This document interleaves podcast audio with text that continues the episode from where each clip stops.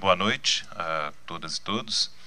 É, a gente vai dar continuidade aqui ao ciclo Mutações, hoje com a palestra do professor Renato Lessa, é, de quem eu pessoalmente tive a honra de ter sido aluno no antigo, já antigo, né, IUPERJ, e enfim, o tema de hoje é sobre a questão da representação e, e num contexto político, institucional tão conflitivo quanto o nosso hoje, sem a menor sombra de dúvida, é um tema uh, relevante, atual, uh, acho que de uma discussão uh, sistêmica substantiva mais do que necessária.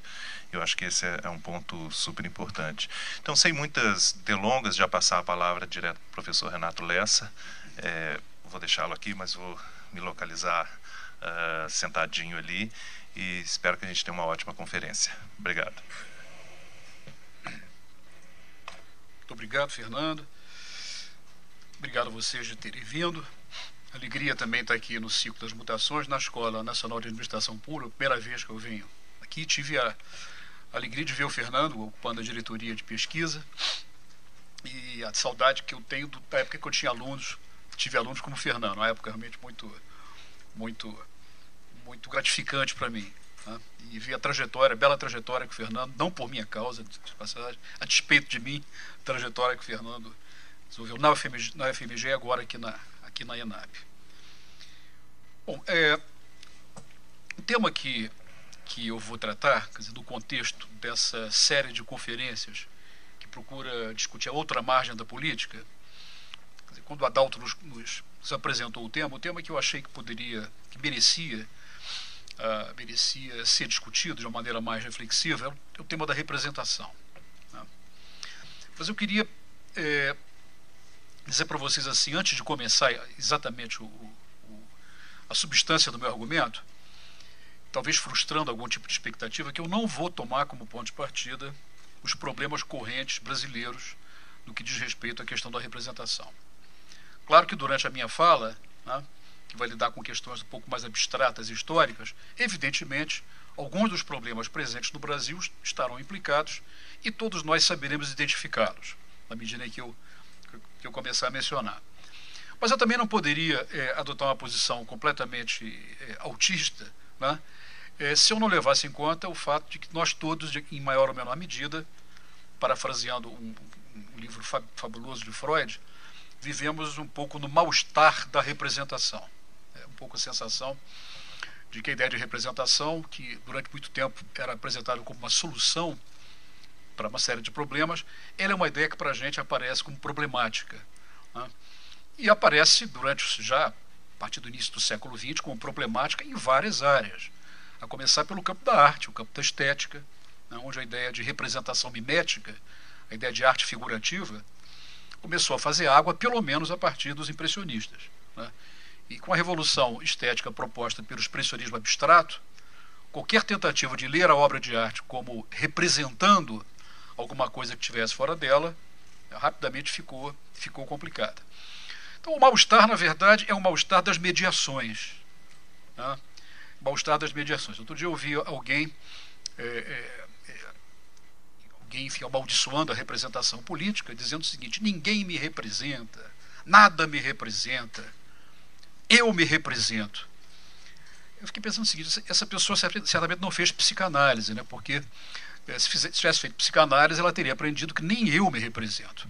Certo? Dizer, nem mesmo sujeito pode dizer que se representa. Logo, a gente precisa de alguma coisa externa para que nós nos espelhemos. Então, o tema da representação ele sempre é algo é, é, tenso, uma relação nossa com um certo mal-estar, mas ele está presente. Né? É, esse é um sinal, esse é um fenômeno que está presente no nosso século, teve presente de maneira muito forte no final do século passado, está presente nesse início de século, toda parte se esbraveja contra a representação. Ah, ah, ah, e no Brasil nós temos os nossos agravantes, eu não vou entrar em detalhes de natureza mais fenomenológica, mais, mais é, é, digamos assim, anedótica, mas o Brasil, já de alguns anos para cá, vem configurando um sistema político na qual a ideia de representação progressivamente se desloca para um cenário abertamente patológico. Quer dizer, na verdade, estamos praticando um regime de representação dos representantes. Né? Quer dizer, o que elucida a representação no Brasil não é a representação dos representados, a representação dos eleitores, que é uma relação ordinária comum nos chamados governos representativos, que é uma relação que já tem em si mesmo vários problemas. Ela tem várias soluções, mas também tem vários problemas. Nós todos aqui somos adultos e sabemos que não há solução que não tenha problema inscrita dentro de si. Tá? Mas, no nosso caso, quer dizer, isso é, é uma coisa de. não é de, dessa conjuntura, não é da conjuntura anterior, mas é algo que progressivamente se afirma a partir da nossa reentrada na democracia, talvez um legado ainda também do governo militar. Né? É importante, eu estava conversando até com o Fernando isso agora há pouco, importante a gente introduzir o longo prazo nas nossas análises, quer dizer, ver que o, o que, que o passado remoto ou mais imediato despejam no presente. O presente ele é sempre o lugar onde desaguam tendências que vêm do passado. O presente nunca é o presente. E muitas vezes a gente tem a, tenta, a tentação de explicar o presente pelo imediato.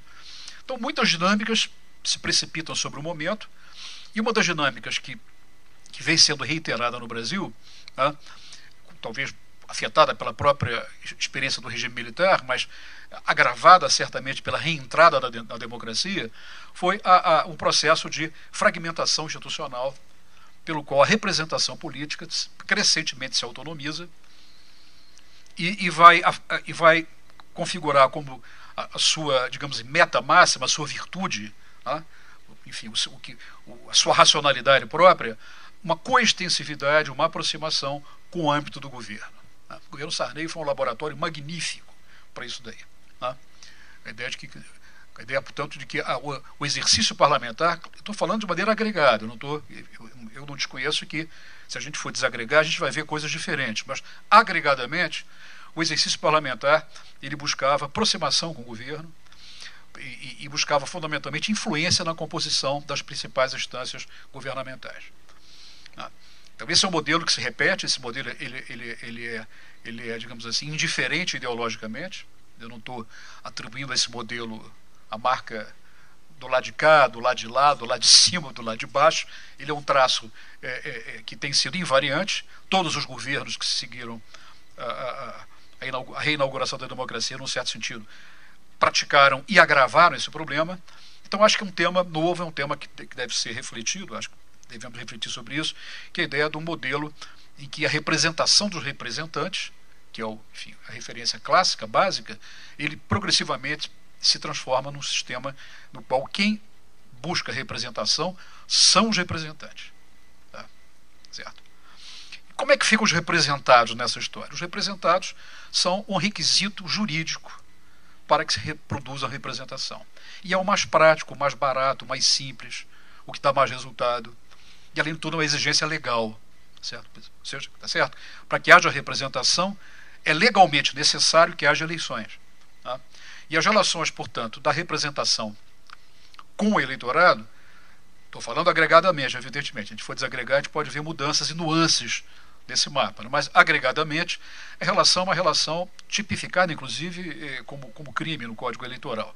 Uma relação de captura de sufrágio ideia de que as eleições são temporadas de captura de sufrágio e com exceções de mandatos ou de bancadas mais, digamos, é, é substantivamente definidas, né? a, a, a, a, independência do parlamentar é fundamental né? para, a, para, enfim, para a conquista dessa meta básica que é a sua aproximação com os espaços governamentais. Então, há, uma crise que o século viveu, quer dizer, que é desconfiança da representação enquanto questão geral, e cada país tem uma história própria para indicar alguns agravantes, alguns, alguns dilemas e alguns paradoxos. No nosso caso, é, é, basicamente é esse o paradoxo, é esse o problema. Quer dizer, a construção de um sistema representativo na qual os partidos políticos não têm papel ativo na configuração, na configuração das orientações políticas fundamentais do eleitorado. Os partidos são cartórios jurídicos que a lei eleitoral exige para que a eleição seja feita. Não vou tocar no tema também da, da, do financiamento de campanha, porque, enfim, vai agravar aqui um pouco a minha referência e eu quero começar com outra coisa. Então, eu falei disso para não voltar a falar. Né? Quer dizer, eu não vou falar do Brasil, mas também não quero passar a impressão para vocês que eu sou um nefelibata, que vivo no mundo das nuvens e que não estou olhando para o lado. Né? Então, é, podemos chegar até esse ponto, mas eu queria fazer uma outra, uma outra trajetória que é a seguinte. Queria partir de dois pontos é, mais gerais para organizar aqui o, o meu, o, o, meu argumento. O primeiro deles é a ideia de que é, é, é, sugerir a vocês que a ideia de representação ela incide sobre uma quantidade imensa de domínios da vida social. E para dizer de uma maneira mais forte, mais, mais, mais, direta, a ideia de representação é uma ideia é, é, é uma ideia incontornável e irrecorrível da própria existência do social. Ela está inscrita na própria lógica do social. Se fosse falar filosoficamente, diria que está inscrita na ontologia do social. Todos nós, em algum momento da vida, de maior ou menor intensidade, é, temos sonhos e, e, desejos de muito boas intenções né, de poder viver numa ordem política caracterizada pela transparência de todas as coisas, nas quais a delegação da nossa vontade, da nossa soberania não seja necessária, que todos nós estejamos diretamente envolvidos nas decisões, nas implementações das decisões. Né? Na verdade, uma, uma, um desejo de transparência, para usar essa palavra surradíssima, que há 15 anos eu jurei que nunca mais ia falar, mas enfim, às vezes o vocabulário é, diminui, então os exemplos ficam restritos. Uma, uma, uma exigência de visibilidade absoluta de todas as coisas. Esse sonho de uma comunidade vis totalmente visível para todos os seus membros o tempo todo e da mesma maneira foi, em grande medida, uma, uma ficção. Quando eu falo ficção, não, não é para diminuir, tá? ao contrário.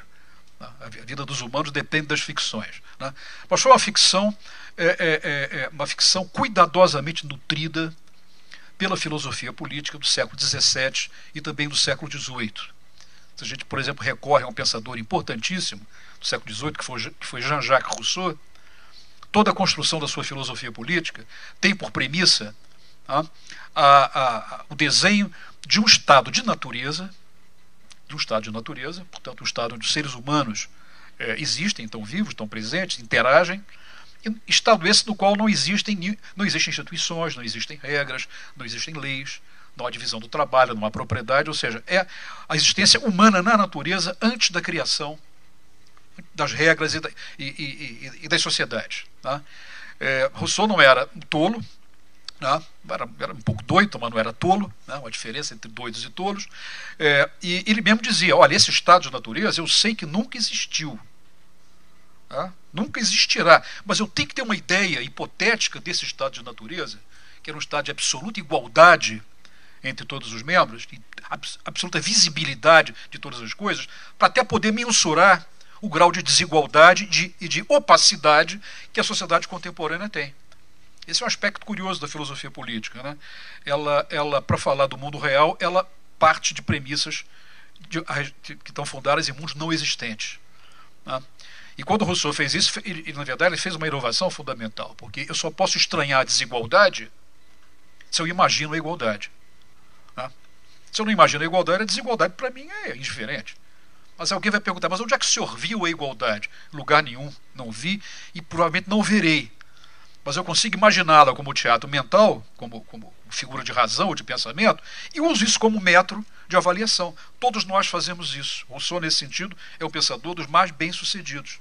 Né? Todos nós, em alguma medida, trabalhamos com uma referência de igualdade, não será a mesma concepção de igualdade, mas alguma passa pela nossa cabeça. Né? Eu estou partindo da premissa que esta sala ela é ocupada exclusivamente por pessoas, como diria meu avô, de bem. Ok? Então, nesse sentido, todos nós, de alguma maneira, somos afetados por uma ideia de igual, ideal de igualdade que nós nunca vimos na rua, na prática. Né? Então, é, por que eu estou dizendo isso? Estou dizendo isso pelo seguinte, porque a, a, a, a, a ideia de uma sociedade, de uma, a ideia de uma comunidade humana visível totalmente visível, idêntica a si mesma. É como se a gente visse, visse uma comunidade toda espelhada, e que, independentemente do lugar em que nós estamos ocupando, nós veríamos todas as coisas que estão acontecendo. Né? Isso é uma figura importante da, de vários pensadores do século XVII. Thomas Hobbes também fez uma teoria do estado de natureza, John Locke fez a sua, Spinoza fez a dele, enfim. Não é o caso da gente ficar examinando esses capítulos. Só é o caso da gente pegar esse problema e tentar entender qual é a importância dessa questão da ideia de uma sociedade totalmente visível para si? Quando os, quando os historiadores fazem a história é, do mundo grego, ah, e, da, e, sobretudo a democracia ateniense, né, eles não vão encontrar exatamente o mundo de Rousseau, mas vão encontrar uma, uma sociabilidade em que havia uma baixa divisão, uma baixa especialização das principais tarefas sociais e nas tarefas de gestão da coisa pública. Né? Então, os cidadãos se reuniam nas assembleias, todo mundo discutia tudo, havia uma certa delegação, sobre a qual vou falar daqui a pouco, mas não era a transparência total de Rousseau, a visibilidade total imaginada por Rousseau, mas era um cenário que, pelo seu próprio tamanho e, sobretudo, pela baixa complexidade das, das, das tarefas que, que, que, que, tinham que ser implementadas, havia um grau muito grande de compartilhamento de todos a respeito das coisas fundamentais de gestão da cidade. Mas ainda assim, quer dizer, a, a, ainda assim, mesmo num grau desse de baixa complexidade, uh, era um mundo no qual a esfera religiosa estava muito presente como esfera explica, explicadora das rotinas humanas. Então, alguém tem que representar a esfera religiosa, uh, traduzi-la para os assuntos humanos. Então, o papel dos, o papel dos sacerdotes, das pitonisas, né, dos adivinhos, que tinha dizer, a Assembleia era aberta uma série de, de rituais de evocação dos deuses, não se ia para a guerra sem chamar um adivinho, né, que era uma profissão perigosa, porque às vezes se enterrava, era jogado no mar. Né, pode ir para a guerra, hoje é um dia bom, perdiam a batalha, a primeira pessoa a pagar o pato era o adivinho. Mas essas pessoas faziam a mediação entre a esfera religiosa e a esfera prática. Ou seja, representavam de alguma maneira uma esfera, uma esfera pela outra esfera. O que eu quero dizer é, é, é o seguinte: é que é, é, a partir de um certo grau de complexidade social, a sociedade, quanto maior é, é a complexidade social, mais invisível é a sociedade para cada um de nós. Certo? Mais invisível a sociedade. Quer dizer, maior é, maior é, maior é a ausência de cada um de nós, né, em termos da observação da totalidade das coisas. Como é que nós fazemos essas coisas ausentes ficarem presentes no nosso horizonte? A linguagem é um recurso importante. Pela representação linguística desses eventos que nós não estamos vendo. Estou entendendo ponto? Quer dizer, quer dizer, a linguagem, a imaginação, a, a lógica conceitual, né, ela, ela, elas capturam, e através da nomeação, através dos conceitos e dos símbolos, fazemos presente aquilo que está ausente imediatamente. Né? Certas certos, certas pessoas, certas, certos monumentos, certas práticas denotam outras coisas. Quer dizer, o jogo da representação está tá, tá sempre presente, né? que é o jogo da mediação. Nós não estamos diante das coisas in natura. Esse é o ponto. Esse é o ponto. É importante ter referência disso, porque, em grande medida, a queixa contra a representação de qualquer natureza hoje em dia, ela está ela, ela tá calcada numa ilusão de que nós podemos ter uma relação conosco e com as coisas em natura. Em natura. Né? Em que eh, a, a, as mediações passam a ser inaceitáveis e, e, e, e sobretudo, inconfiáveis. Mas vamos, vamos, entender bem esse ponto, que eu acho que é um ponto inicial. A ideia de que a, os humanos produzem representações o tempo todo. Certo? E as representações são, são modos ficcionais, imaginários, de tornar presentes coisas que não são imediatamente presentes. Ou de atribuir a coisas presentes significados que elas não têm em si mesmas. Né? Um amuleto que a gente tem, né? um pedaço, sei lá, de lenço que lembra uma época da nossa vida, um cheiro né? que lembra, enfim. Né? Quer dizer, o caráter icônico que os objetos têm, né? o caráter é, é, evocativo que as palavras têm, todo o tempo nós estamos fazendo jogos de representação os humanos são animais que representam. E vivem de representações. Então, esse é. Então, em grande medida, a discussão é, é de, da, do horror à representação, ela, ela esbarra numa, numa, numa referência antropológica. Né? É da natureza de um certo animal, na verdade, que a gente está tá, tá falando. Né? Bom, isso é, um, isso é um ponto genérico. Uh, e a, a, o termo representação, ele, portanto, se aplica a uma série imensa de, diviso, de, de, de, de questões que afetam as nossas vidas. A representação política não é a única delas. Mas eu acho que a, a, uma discussão, mesmo sobre representação política, para não virar uma discussão técnica de preferências sobre formas de, de governo ou, ou, sistemas eleitorais, ela tem que levar em conta uma complexidade maior que raramente é levada nessa discussão. E o primeiro passo da complexidade é entender essa dimensão que eu vou chamar aqui de antropológica e ontológica da, do princípio da representação. Ok? Esse é o primeiro ponto. Se tiver alguma questão, a gente pode guardar e, e no final a gente pode voltar a esse ponto e eu posso esclarecê-lo melhor. Vamos agora fazer uma primeira aproximação com a política, saindo dessa coisa mais genérica, da, da representação como princípio, como princípio antropológico e, e, e, e ontológico. Para tal, eu vou, é, eu vou trazer aqui para a gente, vou lembrar de uma passagem, já que eu falei de Jean-Jacques Rousseau, uma passagem extremamente importante do, do contrato social de Rousseau. Tá? Contrato social, um dos, mais famosos, mais importantes, que Jean-Jacques Rousseau escreveu. Um livro difícil, enigmático, complicado, confuso, mas com passagens brilhantes. Então, eu não quero fazer essa do livro aqui, porque aí é outro ciclo. Né? Vocês não mereceriam também que eu fizesse, mereceriam no sentido é, para não molestar vocês, né? não nesse sentido. Né? É, mas eu vou fazer uma referência muito é, é, é, é pontual. No capítulo 5, para quem tiver interesse em Rousseau, no capítulo 5 do livro 1 do, do Contrato Social, capítulo 5, cujo título é o seguinte: que sempre é preciso remontar a uma primeira convenção. Esse é o título do capítulo pequenininho, dá numa página. Né? É para saber de cor a página. A passagem que eu quero destacar é a seguinte: eu vou lê-la devagar, vou repetir, porque eu falo para meus alunos que, que essa é a passagem que a gente, quando acorda em jejum, ajoelha do lado da cama e, repete essa passagem. Né? Sobretudo os estudantes de filosofia política devem fazer isso. A passagem é a seguinte: Antes, portanto, de examinar um ato pelo qual um povo elege um rei, seria bom examinar o ato pelo qual um povo é um povo. Porque esse ato, sendo necessariamente anterior ao outro, é o verdadeiro fundamento da sociedade. Tá? Vamos então agora voltar e ver o que está que que tá posto aqui. Antes, portanto, de examinar o ato pelo qual um povo elege um rei. Que ato é esse? O que, que é isso? Que problema é esse? O ato pelo qual um povo elege um rei. Isso é a, a, a, isso é a maneira de mencionar um campo de reflexão que se convencionou chamar de teoria das formas de governo. Como é que os governos se formam, como é que eles funcionam, como é que as instituições são construídas, como é que elas se legitimam, como é que elas operam, como é que as políticas são feitas. Isso, essa pequena, essa pequena, essa pequena frase, essa pequena passagem, o ato pelo qual o ato pelo qual os reis são escolhidos, de uma maneira metafórica e, e, e simbólica, designa um tipo de saber tipo de conhecimento prático, descritivo, importante, que pode nos revelar como é que os governos são constituídos. Isso constituiu historicamente a agenda da chamada ciência política, trata exatamente né, do modo pelo qual né, as formas de gestão política das sociedades são, foram produzidas. Né. O que o Rousseau está tá dizendo, ele não é cientista político, ele é um, ele é um precursor da minha profissão, ele é um filósofo político. Né.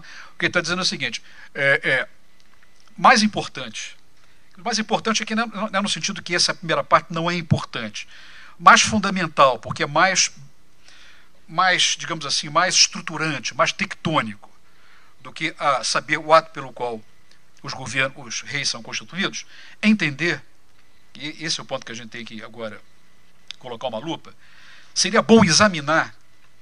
Né? Na verdade, o Rousseau diz que é mais importante que antes de entender o ato pelo qual os reis são feitos, é importante, seria bom, né, ele é menos assertivo do que eu, ele é mais educado do que eu, seria bom né, examinar o ato pelo qual um povo é um povo. E o que é exatamente isso? O ato pelo qual um povo é um povo. O que, que, que, que, pode estar contido? E ele acrescenta a, o fato de que esse ato é necessariamente anterior ao outro, é como se houvessem duas camadas. Né? Há um sujeito determinado, que é o sujeito da criação dos governos, que pratica atos de criação de governo, cidadão, sei lá, dizer, não vamos dar os nomes, há um sujeito que é, que é dotado do atributo, da capacidade de criar governos. Mas para eu entender exatamente a potência desse sujeito e, e, os caminhos que esse sujeito inventa e coloca no mundo, eu tenho que entender o ato originário que, que instituiu esses próprios sujeitos. É isso que o Rousseau está tá, tá designando dessa maneira elíptica, meio, meio, meio cifrada, o ato pelo qual um povo é um povo. E aqui ele opera com a mesma palavra povo, denotando duas coisas diferentes. Né? E eu, eu costumo associar da seguinte maneira: uma coisa é a ideia de povo enquanto população. população, que eu posso descrevê-la de maneira fria, né?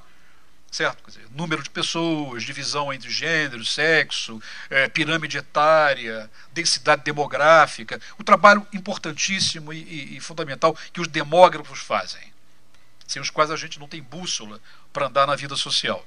Mas é um trabalho que diz respeito a representar, de novo, a comunidade humana enquanto população. Ok? Então, a, a questão de Rousseau é a seguinte: como é que uma população ela se configura em alguma coisa que a gente poderia aproximar da ideia de um povo cívico, dotado de valores, de crenças, de hábitos, de, de, de, de, de ficções, né? de, enfim, de, de dogmas, sei lá. Ou seja, aquilo que dá conteúdo à existência.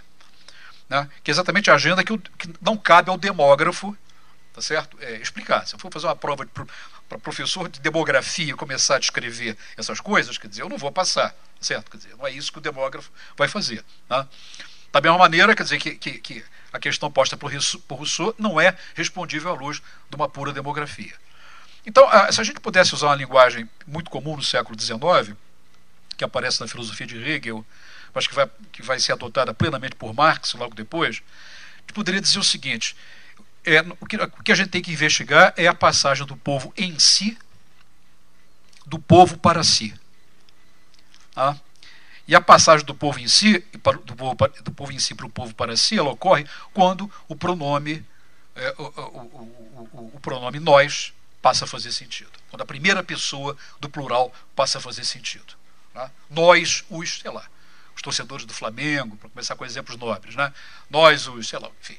Esse nós pressupõe uma unidade, uma identidade, para usar um termo perigoso, mas enfim, estou usando uma maneira muito descritiva, uma identidade que não é redutível à demografia, está claro? Ponto. Tá? Não é redutível. Então, a, a, questão é a seguinte: quer dizer, a, a, o modo de constituição dessa comunidade, no sentido dos seus valores, das suas crenças básicas, afeta o modo pela qual, pelo qual ela vai resolver problemas de natureza prática. Entre eles, como é que ela vai se governar, como é que ela vai se autogovernar, como é que, enfim, como é que a vida prática vai se organizar num certo sentido. Certo? É, o fato das ciências sociais terem se destacado das humanidades cada vez mais é, é, separou essas duas formas de investigação. Né? Então a gente faz investigações técnicas para tentar entender é, o modo pelo qual os governos são constituídos e acaba numa, no campo da, da, da, representação política acaba em discussões absolutamente é, medievais sobre as preferências sobre sistemas eleitorais. Como se, não, o Brasil só vai ter jeito se a gente mudar o sistema eleitoral. Aí o sujeito, vamos pegar um pedaço do sistema sueco, vamos pegar aqui outro pedaço alemão, vamos emendar e tal. Ah. Pois é, essas coisas, essas coisas. Algumas são aberrações de cara, né? Aberrações. Só você usa o bom senso, você vê que é uma aberração. Mas tem gente. Pois é, mas tem gente que pratica essa discussão de boa fé, de boa fé, com a convicção né, de que a gente pode resolver problemas fundamentais se a gente fazer alterações do sistema eleitoral. Evidentemente que alterações do sistema eleitoral podem ajudar a resolver uma série de problemas, desde que a gente puder associar essa discussão a questões mais fundamentais. Tá?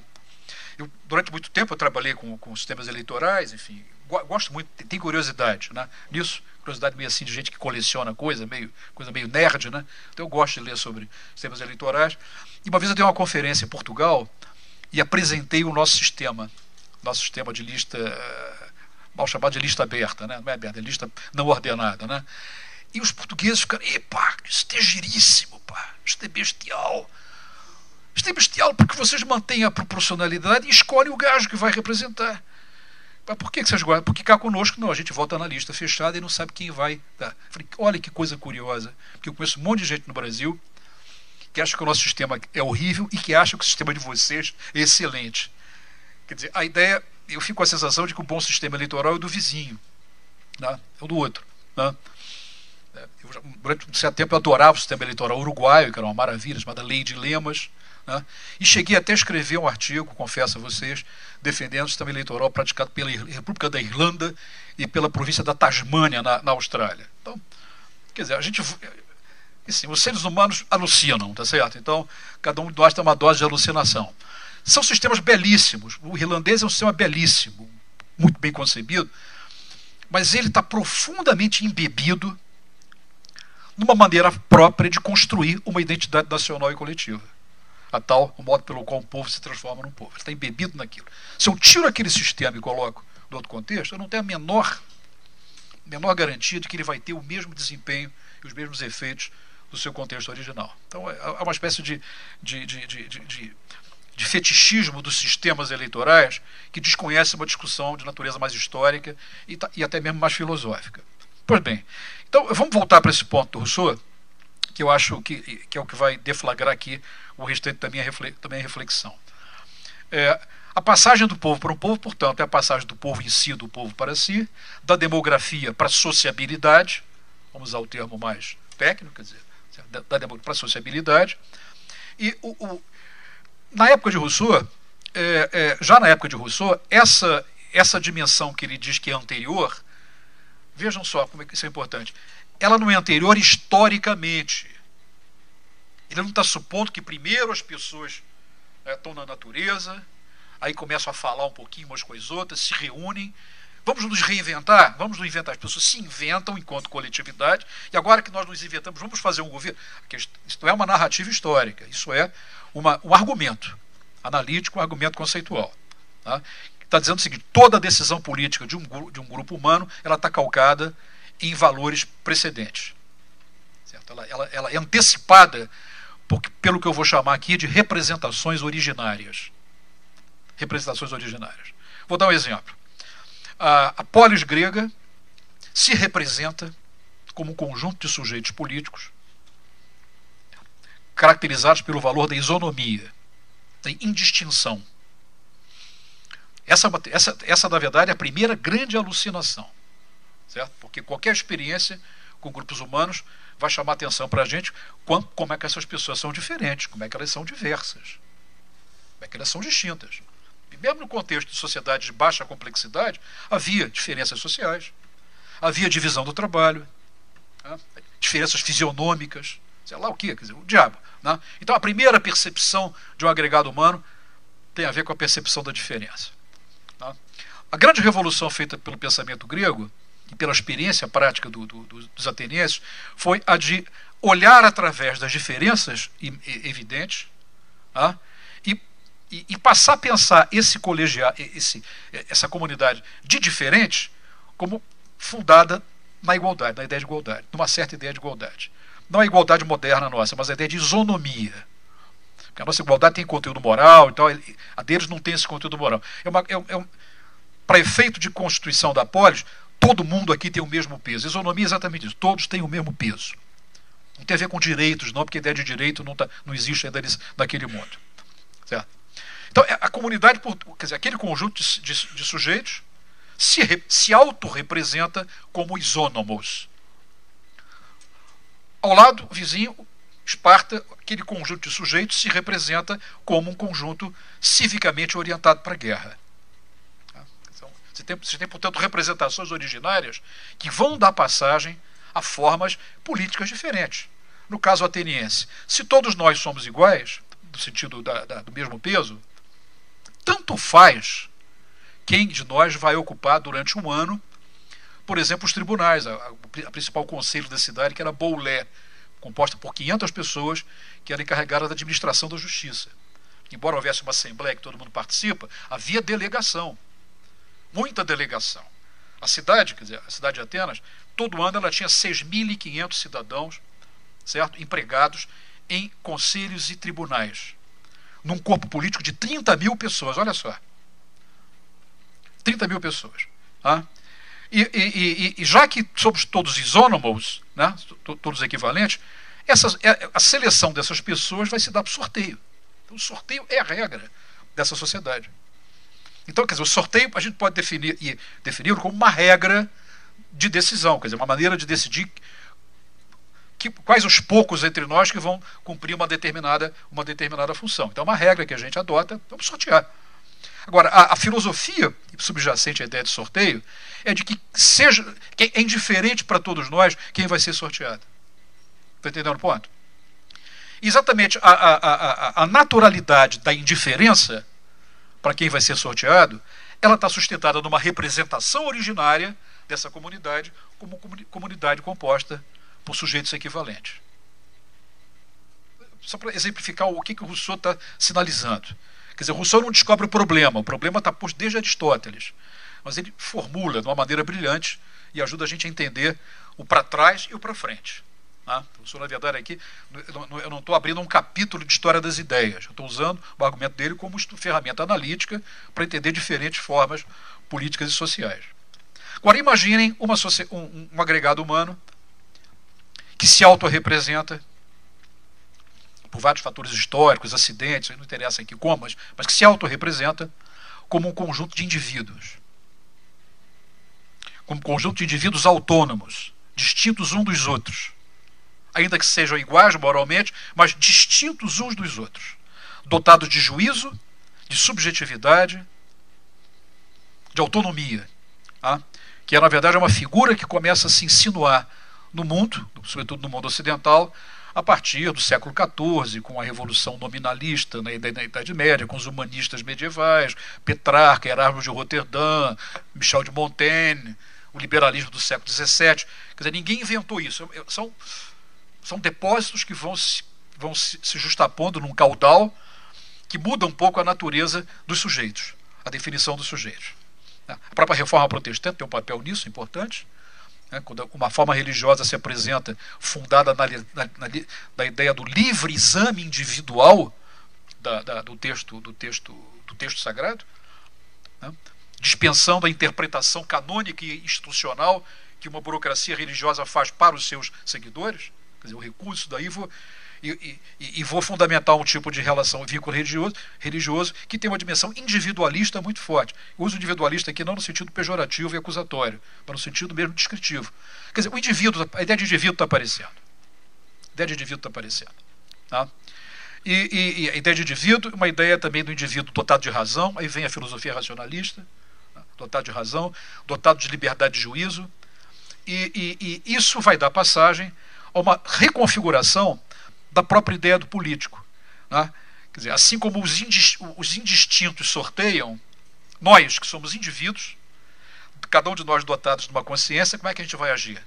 Nós só vamos considerar como legítimo o poder que tiver o nosso consentimento individual. Muda o eixo. Muda o eixo completamente. Certo? Então, não é indiferente quem de nós vai ocupar funções de governo, de representação, seja lá do que for. Tá? Quer dizer, qualquer autoridade agora, quer dizer, estou falando do ponto de vista geral, genérico. Do ponto de vista histórico, isso foi mais tortuoso, isso acabou se afirmando de maneira. É o seguinte, o que a gente, no plano da filosofia política, apresenta como equilátero, no plano da vida aparece como escaleno. ok? Então é diferente, do equilátero para o escaleno. No plano da vida, isso aconteceu, mas de maneira errática. Então, Revolução Inglesa do século XVII. Isso apareceu. Aparece, por exemplo, quando o líder radical Richard Overton, que é o líder dos veladores, que eram os socialistas da época, os igualitários da época, diz para o sujeito do parlamento: Olha, nós somos os principais, vocês são nossos agentes. Tá? Vocês estão lá para fazer o que nós consentimos que você faça. Isso muda a natureza da, da relação entre, entre o mundo social e o mundo político. O que o Overton falou em 1650 alguma coisa, 52, se eu não me engano, não, não, não, não, não, não, não revelava, não espelhava o mundo tal como ele era naquela época. Mas vai espelhar um pouco como é que o mundo vai ficar progressivamente daqui para frente. Quer dizer, isso está nós estamos infestados por isso. O nosso mal-estar na representação, em grande medida, aí fala agora na representação política, é porque nós temos, temos a sensação de que o nosso consentimento, certo, ele está ele, ele tá sendo capturado de maneira, para colocar em termos moderados, ingrata. Tá? Quer dizer, que há uma dinâmica de consentimento e o rebatimento desse consentimento, no sentido da representação efetiva, está quem do que, do, que, do que aquilo que se. Nós delegamos demais e recebemos de menos em termos de, de, de, de representação genuína. Essa é a queixa que todos nós temos, né, em maior ou menor medida. Por quê? Porque nós vivemos uma experiência civilizatória fundada numa ficção, ficção estruturante, que nós somos indivíduos dotados de razão, de juízo próprio, somos indiscerníveis, né, quer dizer, somos discerníveis uns dos outros, né? embora comunguemos dos mesmos direitos de natureza genérica, tanto subjetivos quanto, quanto objetivos. Então, são dois exemplos rápidos, né? é, é, a gente poderia ficar a noite inteira aqui imaginando formas de representação originária que dão ensejo aqui a certas, a, certa, a, a certas organizações possíveis da vida. Não é em linha reta, tá certo? Não é em linha reta. Se eu tenho uma representação originária assim, logo eu terei uma forma de governo. Não é assim. As coisas são mais complexas. Se eu tenho certas representações originárias, eu tenho um leque de possíveis na minha frente. Tá? Qual que vai ser a alternativa desse leque de possíveis vai depender de muita coisa, inclusive do acaso. Inclusive do acaso. Se eu tenho uma outra representação diferente, mais holística, tal, o leque de possíveis é outro. Eu não sei como é que essa variação é difícil antecipar o que, que vai dar certo. E assim também como é impossível dizer que, sabendo que, o, que um certo curso de ação foi seguido, eu determinar que esse foi o curso inevitável produzido por uma certa alteração anterior. Pode ter sido por, por acaso, que foi por ali e não foi para outro lugar. Tal como o Dr. Darwin nos ensinou a pensar sobre a, a, a origem das espécies. Então, essa é a força, essa é a importância dessa, dessa dimensão da, da, da, da representação originária para inteligibilidade, não como questão de filosofia política pura, mas para inteligibilidade do que está em jogo na configuração da vida social. Complicando um pouco aqui o, o, o argumento, não existe uma representação originária apenas num dado momento do tempo. O que nós temos, na verdade, se a gente fizer um corte sincrônico na história das sociedades, é que sempre muitas coisas estão em conflito, muitas coisas estão em disputa. Muitas coisas estão em disputa. Há coisas que estão em disputa que dizem respeito à dimensão prática da vida. Qual é a alíquota? Né? Certo? o que, que entra na lei, o que, que fica no inciso, qual é a política pública que eu vou fazer, fazer para aquele setor, qual é que eu vou fazer para aquele outro. Essas são as questões que compõem, digamos assim, o ordinário da política. Tá? E quando eu falo ordinário, não estou falando no sentido do Nelson Rodrigues, não. Estou falando no sentido das coisas que, se não existirem, não tem política. Tem que ter isso, que a política tem que ter materialidade. E a materialidade está nessa agenda sobre a qual sempre há disputa. Em qualquer sociedade, em qualquer lugar, nós estamos disputando essas agendas. Mas as representações originárias não são tão originárias assim, elas são pregnantes, elas estão presentes também na, na, na vida. E elas também, elas também estão sob disputa o tempo todo. Quer dizer, sociedades elas, vivem, seus diferentes momentos, disputas também a respeito dos valores estruturantes né, que determinam for, certas formas de comportamento prático lá na ponta. Né? A gente não ter a ilusão de que, resolvidos os problemas originários quanto à nossa identidade originária, vamos agora tratar de problema prático. Não, não é assim. As agendas vão, vão se misturando o tempo todo. O Brasil e outros países, essas, essa, essa agenda está tá emergente, está mais mutante. Por exemplo, a virada conservadora que o país sofreu, de vista dos valores né, de tempos para cá, ela indica quer dizer, que, alguma, que, que essas representações originárias estão mexidas. Certo? Durante, quer dizer, durante muito tempo a gente supôs que havia uma divisão clara entre a esfera laica e a esfera religiosa no Brasil. Liberdade religiosa total, mas uma distinção entre esfera laica e esfera, e, e a esfera laica e a esfera religiosa, preservada a liberdade religiosa. Hoje isso é mais complicado, quer dizer, existe uma, uma interpenetração imensa da esfera religiosa que age, na, age em que sentido? Da constituição de representações originárias sobre o que nós somos e se nós somos dessa maneira, a gente só pode querer, do ponto de vista prático, determinadas coisas. Então, isso tem implicação de, no que diz respeito ao nosso comportamento do plano prático da vida. Tá?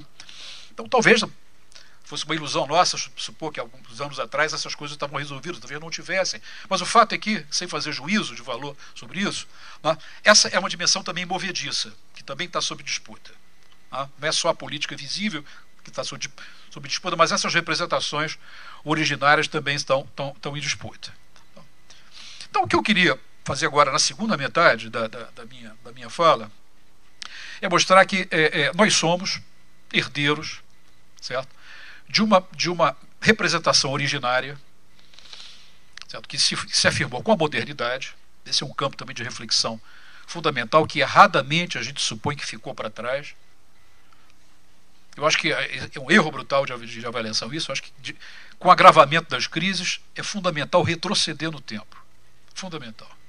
Retroceder o fundamento. Refazer o trajeto.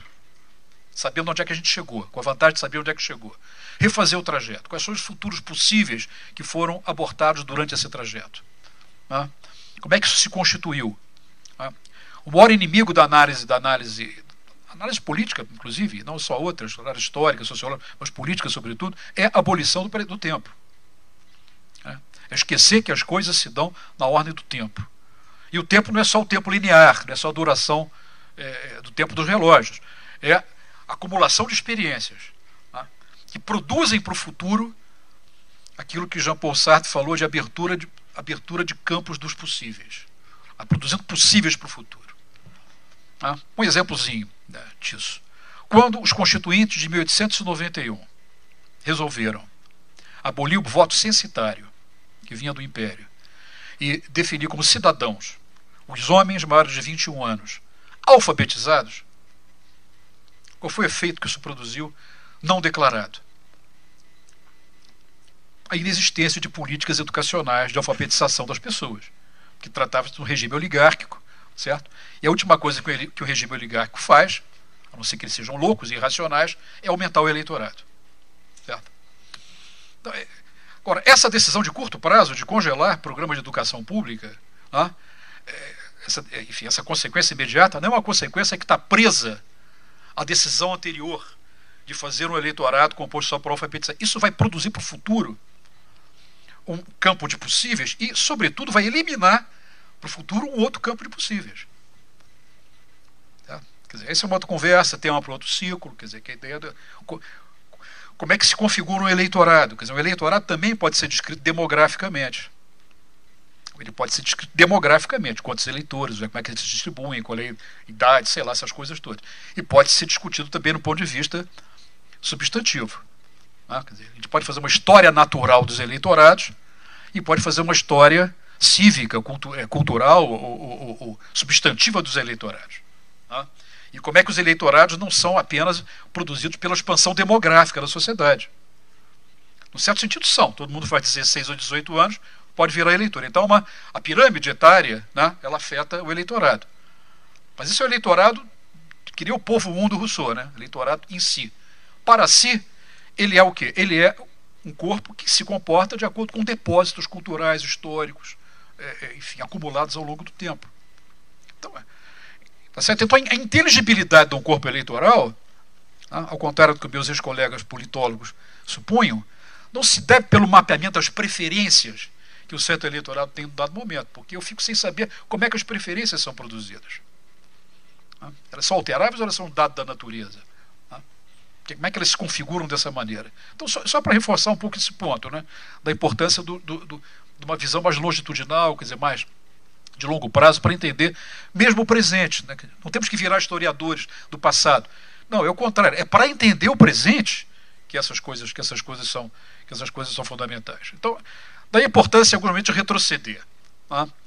E o mapa da modernidade aberto, a partir do século XIV, do século XV, quer dizer, vou ter tempo aqui de, de apresentar para vocês em grande complexidade, mas a partir só de algumas referências que eu acho importantes. Uma delas é o filósofo alemão Hans Blumenberg, que escreveu um livro incontornável nos anos 60 chamado A Legitimidade da Época Moderna. É um livro fundamental para entender o que, que, o que, que se passou. Né? Que é um livro que, que combate as teses da secularização, postas também por um importante historiador alemão, Karl, Karl Lovitz, que, representava a modernidade como uma mera secularização de temas religiosos, questões religiosas, que passaram, a partir de um dado momento, a serem tratadas de maneira não religiosa. Por exemplo, nós teríamos substituído a soberania de Deus pela soberania individual. Né? Ou seja, mas a ideia de soberania, com seus atributos, ela foi posta pela teologia. E quando a gente muda o agente, passa a ser o indivíduo. É como se o mesmo, a mesma substância da ideia de soberania tivesse agora aderida ao novo sujeito. Então, nessa lógica, o religioso sempre tem a precedência da formatação dos modelos subsequentes. Né? O que o Blumenberg chama atenção é para a existência de fatores de, inova, de inovação, de ruptura, ainda que mecanismos mentais, cognitivos, teológicos medievais permaneçam com longa duração. Dizer, ninguém acorda moderno no dia seguinte. Né? Certo? Dizer, quando, acabou a, a, quando acabou a tomada de Constantinopla, né? ninguém comemorou a entrada na Idade Moderna. Isso não existe. Né? Isso, enfim, a gente é que inventa essas coisas para dar sentido ao tempo. Né? As passagens elas são imperceptíveis a olho nu se a gente está no meio do mundo. Elas só são perceptíveis se a gente simula um afastamento e vê que na origem é diferente e no final é, na, origem é de um jeito, no final é de outro jeito. E que no meio do caminho alguma coisa aconteceu, que uma mutação aconteceu. E a mutação que acontece, pré-direto ao ponto, eu já fiz referência nisso no início da minha fala, é a, a defini é definição de um sujeito, né, de um agente, de um sujeito, que desorganiza né, a visão de mundo medieval, que era, uma, que, era uma, que era uma visão de mundo como se fosse um organograma. Né, quer dizer, vocês pegam, por exemplo, nos textos da escolástica medieval, né, o mundo é organograma. Né, Deus está ali em cima, né, aí tem as hierarquias celestes, os anjos, querubins, serafins, Santíssima Espírito Santo, eu não sou muito bom nisso não, mas é, tem lá uma hierarquia dessa, nós estamos lá embaixo, lá embaixo. Abaixo da gente, as pedras, os animais e tal. A gente num lugar meio ambíguo, a gente tem um pé na natureza e um pé né, na divindade. Né? Então é, é o que os medievais chamavam de a grande cadeia do ser. Tudo que existe, existe dentro de uma grande cadeia na qual tudo está interligado. E o cimento, a argamassa dessa unidade é Deus que é o Criador, e o doador de sentido de todas essas coisas. Está claro? Então, para poder entender o sentido de todas essas coisas, a única maneira, o único recurso que eu tenho à minha disposição é a teologia. Imaginar a mente de Deus, como é que Deus opera. Então, os filósofos medievais, em grande medida, fizeram isso. Né? Santo Anselmo, o grande São Tomás de Aquino. Né? Pensar o mundo aqui de baixo como projeção de um mundo divino, um mundo ordenado. Pois bem, vários fatores que acontecem a partir do século XIV do século, do século XV começam a pôr em dúvida esse esquema e chamar atenção para a presença nessa grande cadeia do ser de um elemento, pelo menos um elemento que é avesso à ideia de repetição, de ordem e bom comportamento, chamada natureza humana. Tá? Isso aparece ah, a partir da seguinte ideia, né, de que, se a gente olhar para o universo, o universo da Lua para cima, essa é a astronomia medieval, da Lua para cima, o universo é imóvel, perfeito. Tá? O corpo celeste ele tem a mesma órbita o tempo todo, nada muda, tudo previsível. Da Lua para baixo é uma confusão tremenda, chamado sublunar. Porque no sublunar há um agente, que somos nós, né, cujo comportamento é errático. Aí, é, estamos entrando na modernidade, estamos entrando no mundo de Maquiavel, por exemplo que apresenta os animais humanos como sujeitos que querem sempre mais. Querem ser. Por que, que a gente troca de governante? Porque a gente acha que o outro a gente vai obter mais coisas do que o anterior. Portanto, a ideia do, do, de um sujeito humano que não cabe dentro de si, não cabe dentro do seu espartilho, né? como falam os portugueses. Né? Estão sobrando o tempo todo. Então, se desespartilham, né? procuram outras formas e são insaciáveis são insaciáveis. Né? Portanto, a, a ideia de uma natureza humana potente, né? disruptiva, né? capaz de produzir desordem. Né? Isso aparece claramente em Maquiavel, no Príncipe e em outros textos dele. Mas a, a, a, passagem que eu gosto mais de usar, quando eu discuto essas coisas, é uma passagem de um grande humanista italiano do século XV, chamado Giovanni Pico della Mirandola, que era um pensador extraordinário, um humanista, que escreveu um livro chamado A Oração da Dignidade. Parece um livro assim, de catecismo. Ao, ao contrário. Dignidade, no caso, era assim, o que, que significa dignidade? Esse é um debate que está acontecendo no chamado Quattrocento italiano, no século XV da Itália. Dignidade tem a ver com relevância, importância. Então a questão é a seguinte: o que, que determina o curso da vida dos seres humanos? a dignidade humana ou a dignidade divina? Os planos humanos são organizados teologicamente ou os sujeitos humanos são capazes de inventar coisas e criar coisas? Então, o Pico della Mirandola faz um texto defendendo o tema da dignidade humana. E o argumento dele é formidável, vale a pena vocês serem apresentados o argumento, porque é de uma, é de uma radicalidade impressionante. Pico chega a fazer o seguinte: ele, ele escreve no livro dele o que, que Deus disse para Adão quando fez Adão. Acho que ele estava lá, ele viu o testemunho ocular da história. Então Deus teria dito o seguinte: Adão, meu filho, é, eu, criei, eu, eu, eu criei você, acabei de fazer você, mas não atribuí a você nenhuma finalidade. Para que você possa, como livre artífice, escolher a finalidade que você vai determinar para si. A ideia do sujeito, portanto, autodeterminado. Escândalo absoluto. Escândalo absoluto, séculos de metafísica aristotélica, né, que dizia que todas as coisas que existem, existem porque tem um fim. Essa é, essa é, é a metafísica aristotélica. Né? Quer dizer, as coisas só podem ser entendidas se a gente sabe a finalidade delas. Também esse é outro filósofo bem sucedido, porque até hoje a gente acha isso. Né? Para que, que serve o microfone? Para que, que serve o copo? Aí você serve para beber água, aí eu entendo. Né? Então, nós, nós vemos o mundo também um pouco aristotelicamente. Mas aí, um, um alucinado no século XV descreve a cena fundadora da humanidade. Pico, de, Pico não é um ateu, ele é um cristão, ele acredita na, na, na, na no que está escrito no livro do Gênesis, ele não está fazendo um discurso de um ateu, ele está só ressignificando aquele cenário. Então ele ressignifica, redescreve aquilo, mas representando que cenário, que cena, que ato teatral. De um demiurgo, que é Deus, onipotente, que cria, faz uma criatura demiúrgica e onipotente. E continua, tem uma passagem mais desagradável, que o pessoal que gosta de ecologia não, não fica muito satisfeito. Deus vai dizer o seguinte: você vai se autodeterminar, vai, resolver, vai definir o que, que você vai fazer, e os outros elementos do mundo, os animais, as coisas, eu fiz para que você lhe dispusesse livremente dessas coisas. Toma, é teu, são teus. Né? Então, a, a, isso tem muito a ver com a revolução científica que está acontecendo né, com a ideia da explicação da natureza, controle da natureza através da observação experimental. São muitas coisas que estão acontecendo ao mesmo tempo, que estão confluindo para essa esquina, para esse Carrefour, né, no qual vai se dar a explosão da modernidade. Quer dizer, o, o, o para ir direto ao ponto, o que vai resultar aí é uma redescrição da representação originária da existência dos humanos. E, e essa redescrição tem por valor fundamental o princípio da autonomia. Há um livro interessantíssimo de um filósofo chamado Shinwid, né, chamado A Invenção da Autonomia, né, que narra um pouco a história da filosofia política do século XV até Kant, mostrando como é que o tema da autonomia humana é o, a grande questão que atravessa a filosofia moral e a filosofia, e a filosofia política. Né. E esse tema tem um rebatimento enorme na definição dos regimes políticos. Aí sim, a gente chega agora no regime político, na primeira parte da, da frase do Rousseau. Esse rebatimento tem um papel importantíssimo na criação dos regimes políticos, que vão ter como premissa que serão regimes políticos de seres humanos dotados de princípios de autonomia. Ah.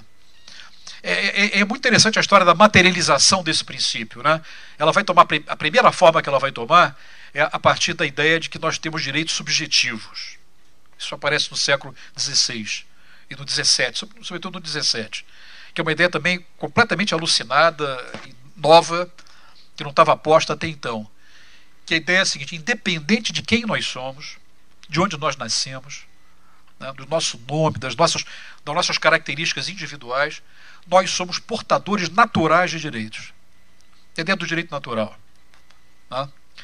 A ideia do direito aqui, que é uma ideia muito antiga, que vem desde Aristóteles e Cícero, mas era entendida pelos, pelos antigos da seguinte maneira: a sociedade, cada sociedade tem a sua forma de, jurídica, mas há certas regras jurídicas que são comuns a todas elas. E essas regras comuns formam o direito natural. Tá? É o comum a todo mundo. Tá? E a variação é o direito positivo que cada sociedade tem. Então, sei lá, o horror ao homicídio, por exemplo. Né? Em geral, as sociedades, de modo geral, não há sociedades organizadas em torno do elogio do homicídio. Né? Pessoas premiadas por matar gente. Né? Bom, não estou muito seguro disso, né? mas enfim. Não é o melhor exemplo que eu dei na minha vida, né? mas estou entendendo o que eu estou falando. Né?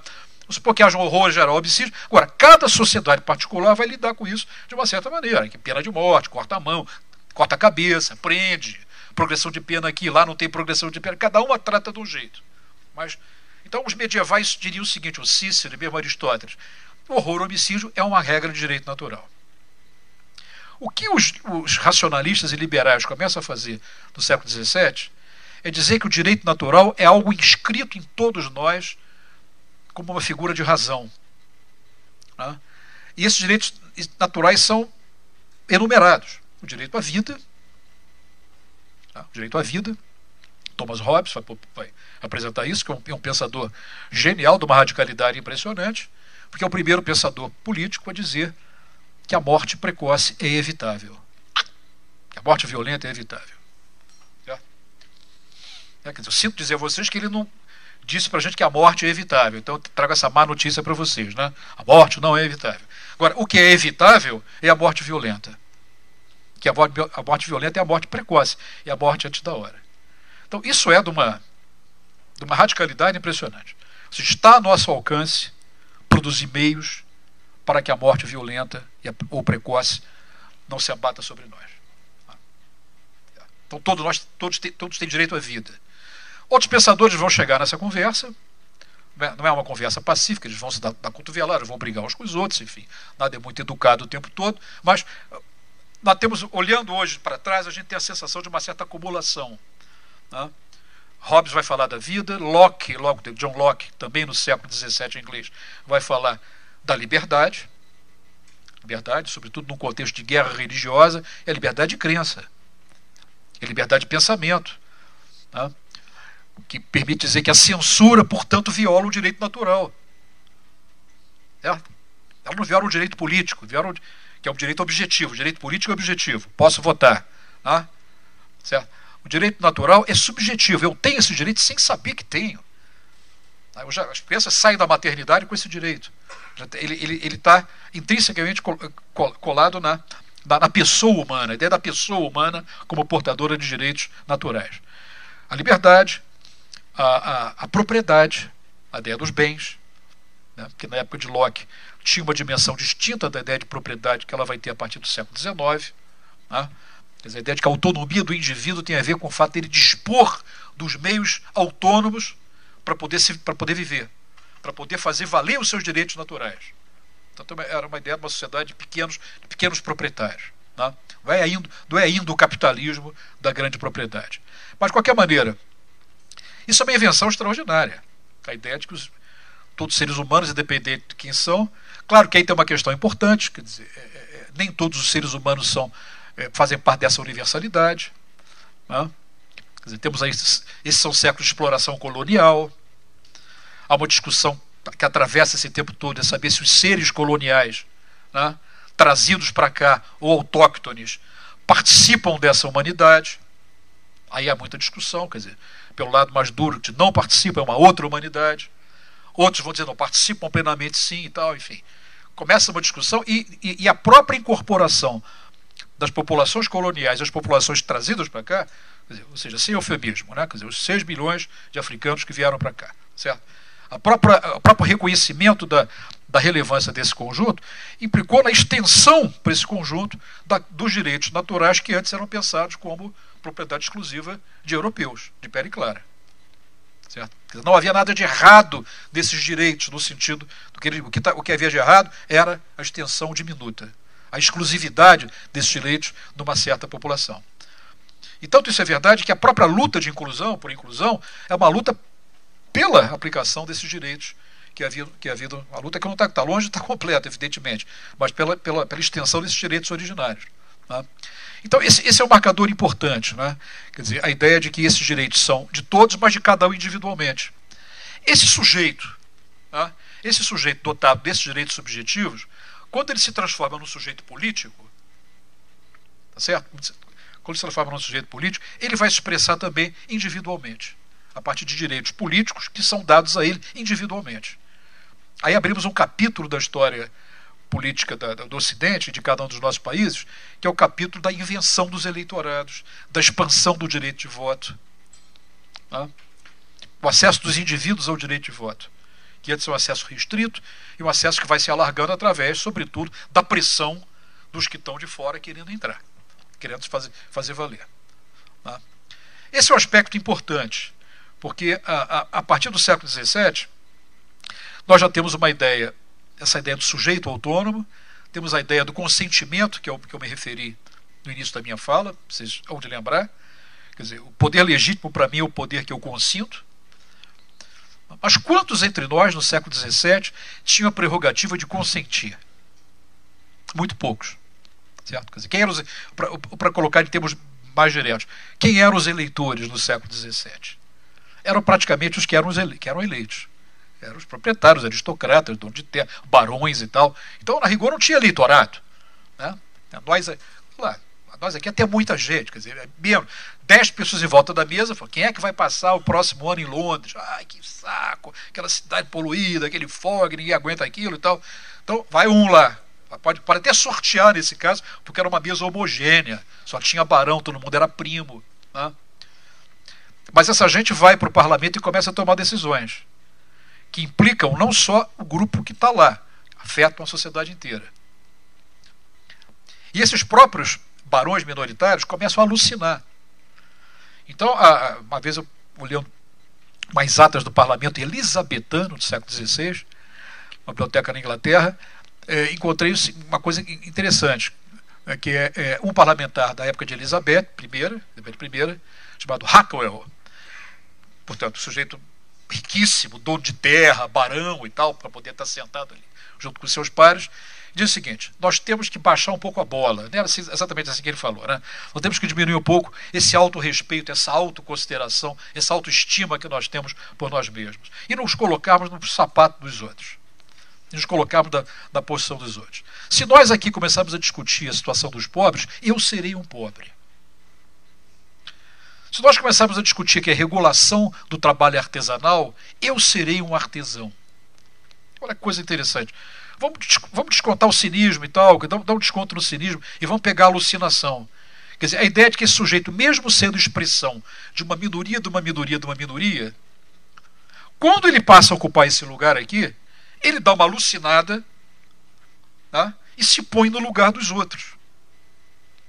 Tá certo? Certo? Dizer, ou seja, há um mecanismo empático que começa a funcionar aí, Claro que é imperfeito, que é falível, eu não estou dizendo que, que, isso é uma coisa genial. Estou chamando a atenção para a novidade. Né? Eu não estou ali para defender o meu. Né? Até porque eu sou aristocrata e o meu já está garantido há muito tempo. Até por isso. Mas eu estou ali também para simular ficcionalmente que eu represento alguém que é completamente diferente de mim. Né? Dizer, esse, é, é, esse é o ovo, esse é, esse é, é, não o ovo da serpente, mas essa é a primeira molécula formadora da cultura da representação. Alguém falar em nome de outrem. Tá? Que é uma ideia de representação que vai romper com as ideias tradicionais de representação que vigoravam até então. Porque até então a ideia de representação, sobretudo a teatral, ela está ela tá associada à ideia de que alguém representa fidedignamente alguma outra coisa.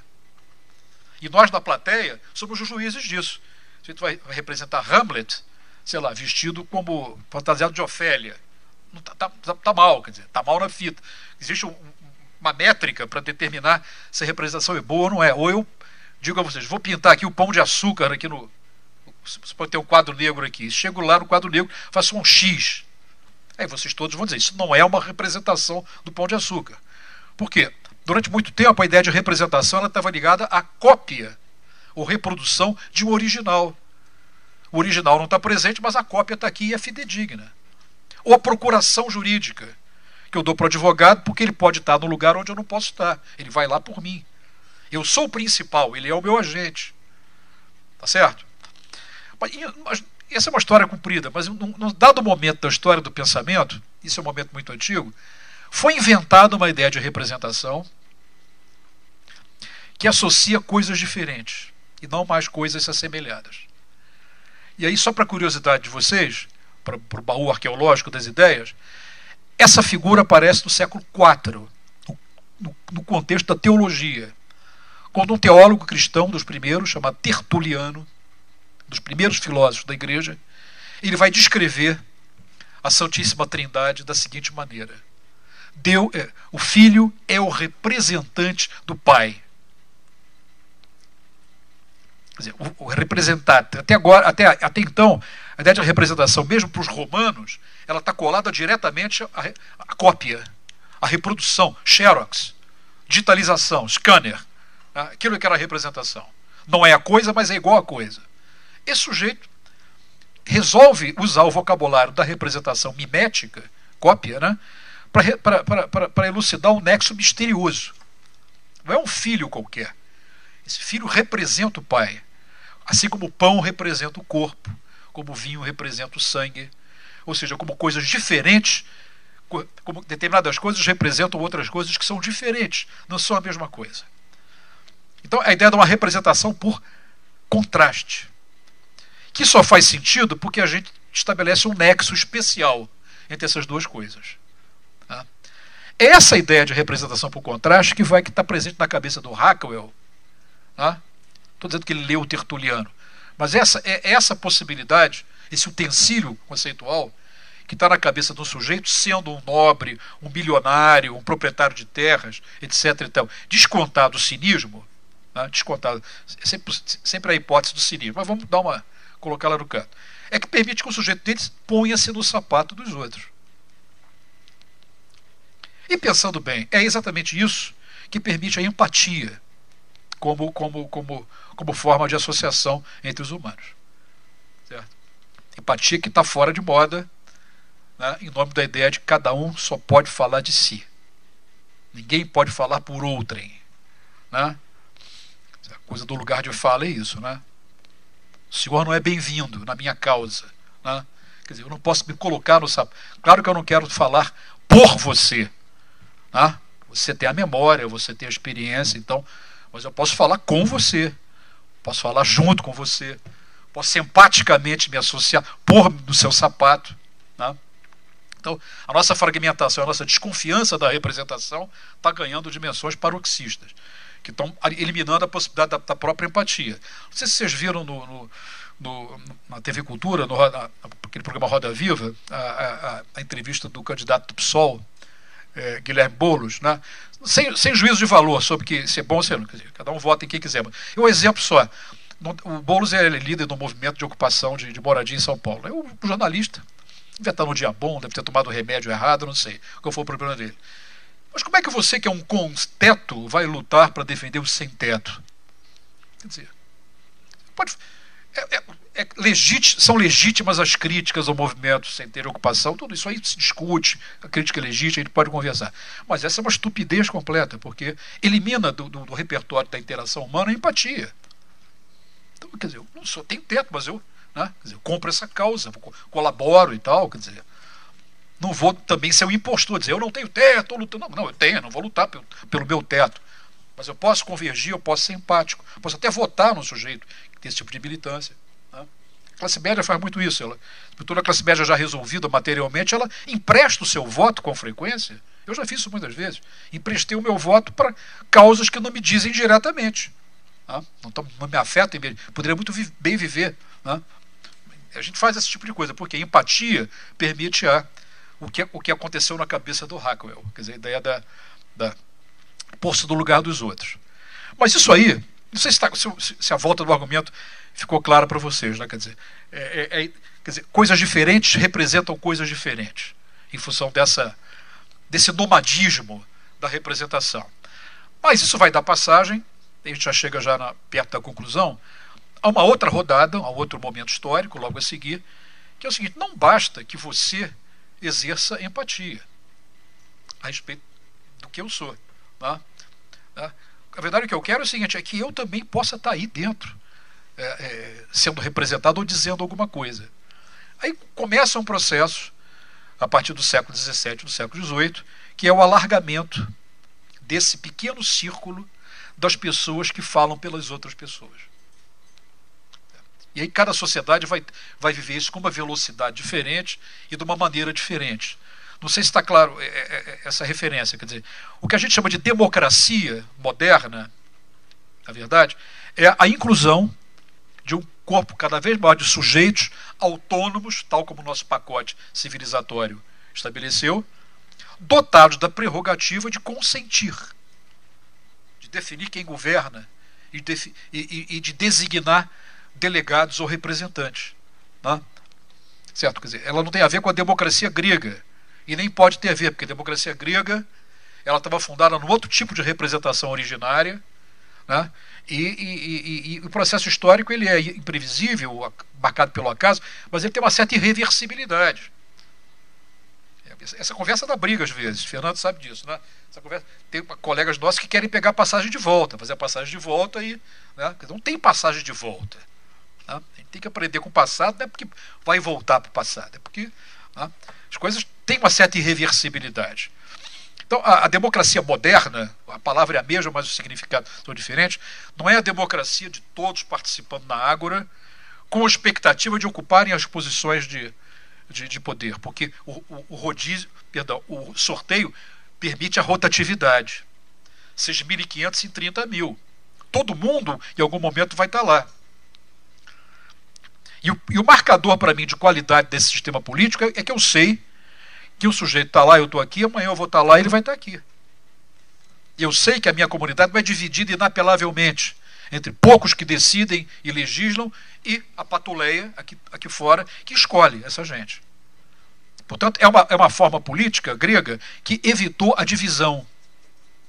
Evitou, para usar o que um, um, um estudioso da representação chama, evitou a distinção entre esses dois mundos. Certo? O processo que se deu no caso do, do, do campo ocidental foi um processo que cada vez mais segmentos da sociedade se fazem representar tá? e segmentos da sociedade que associam a extensão da democracia ok, ao alargamento da representação. Quer dizer, a ideia de que a democracia moderna ela vai, ela vai, ela vai, é, ela vai ser implantada e vai se desenvolver num quadro pré organizado pela ideia de representação. Certo? Isso é importante. Não é que a democracia foi traída, foi diminuída, né, foi imaculada, falsificada. É que quando a pressão democrática começa a se organizar, Revolução Inglesa, Revolução Francesa, Revolução Americana, os quadros mentais e, e, e, institucionais praticados e conhecidos eram os quadros da representação. E a interpelação que o povo faz né, ou seja, os excluídos, vão fazer diante desse quadro é pressão para entrar. Pressão para entrar. E o caso inglês é um caso muito fácil, quer dizer, muito didático para a gente entender. Nem todos os países se deu de maneira tão didática. Né? Até 1832 só votavam os aristocratas. Aquela turma lá do Rockwell, né? com, uma, com melhor ou pior consciência. A partir de 32 mudaram a regra. Só pode votar quem tem uma certa renda. Né? Continua, portanto, uma regra muito restrita, mas na regra anterior, mesmo se eu ganhasse na Mega Sena, eu não poderia ser representante, porque eu não era proprietário de terra. Agora, na regra nova, né? e alguns cinicamente diziam, mas ninguém é. Ninguém. Quer dizer, eu não posso dizer que as pessoas não possam ficar ricas. Elas podem, qualquer um pode ficar rico. O acaso pode soprar né? no ouvido das pessoas, elas podem poder votar. Ou seja, a cláusula do dinheiro é mais aberta do que a cláusula da, da restrição aristocrática. E a cláusula do dinheiro, da renda, ela, ela, abre o seguinte, ela abre um precedente, que é o seguinte, se no primeiro momento vota quem ganha 100, eh, sei lá, 500 libras anuais, o sujeito que ganha 413, né, 425, ou seja, a turma vem, que está na alíquota do imposto de renda imediatamente abaixo, vai pegar, escuta, por que não eu? Ah, por que não eu? Aí vai baixando a alíquota, vai baixando. Engraçado, 32 é, uma, é, é o limite de renda é, é alto, 67 o, de, o limite de renda diminui, classe média já entra, uma certa classe média.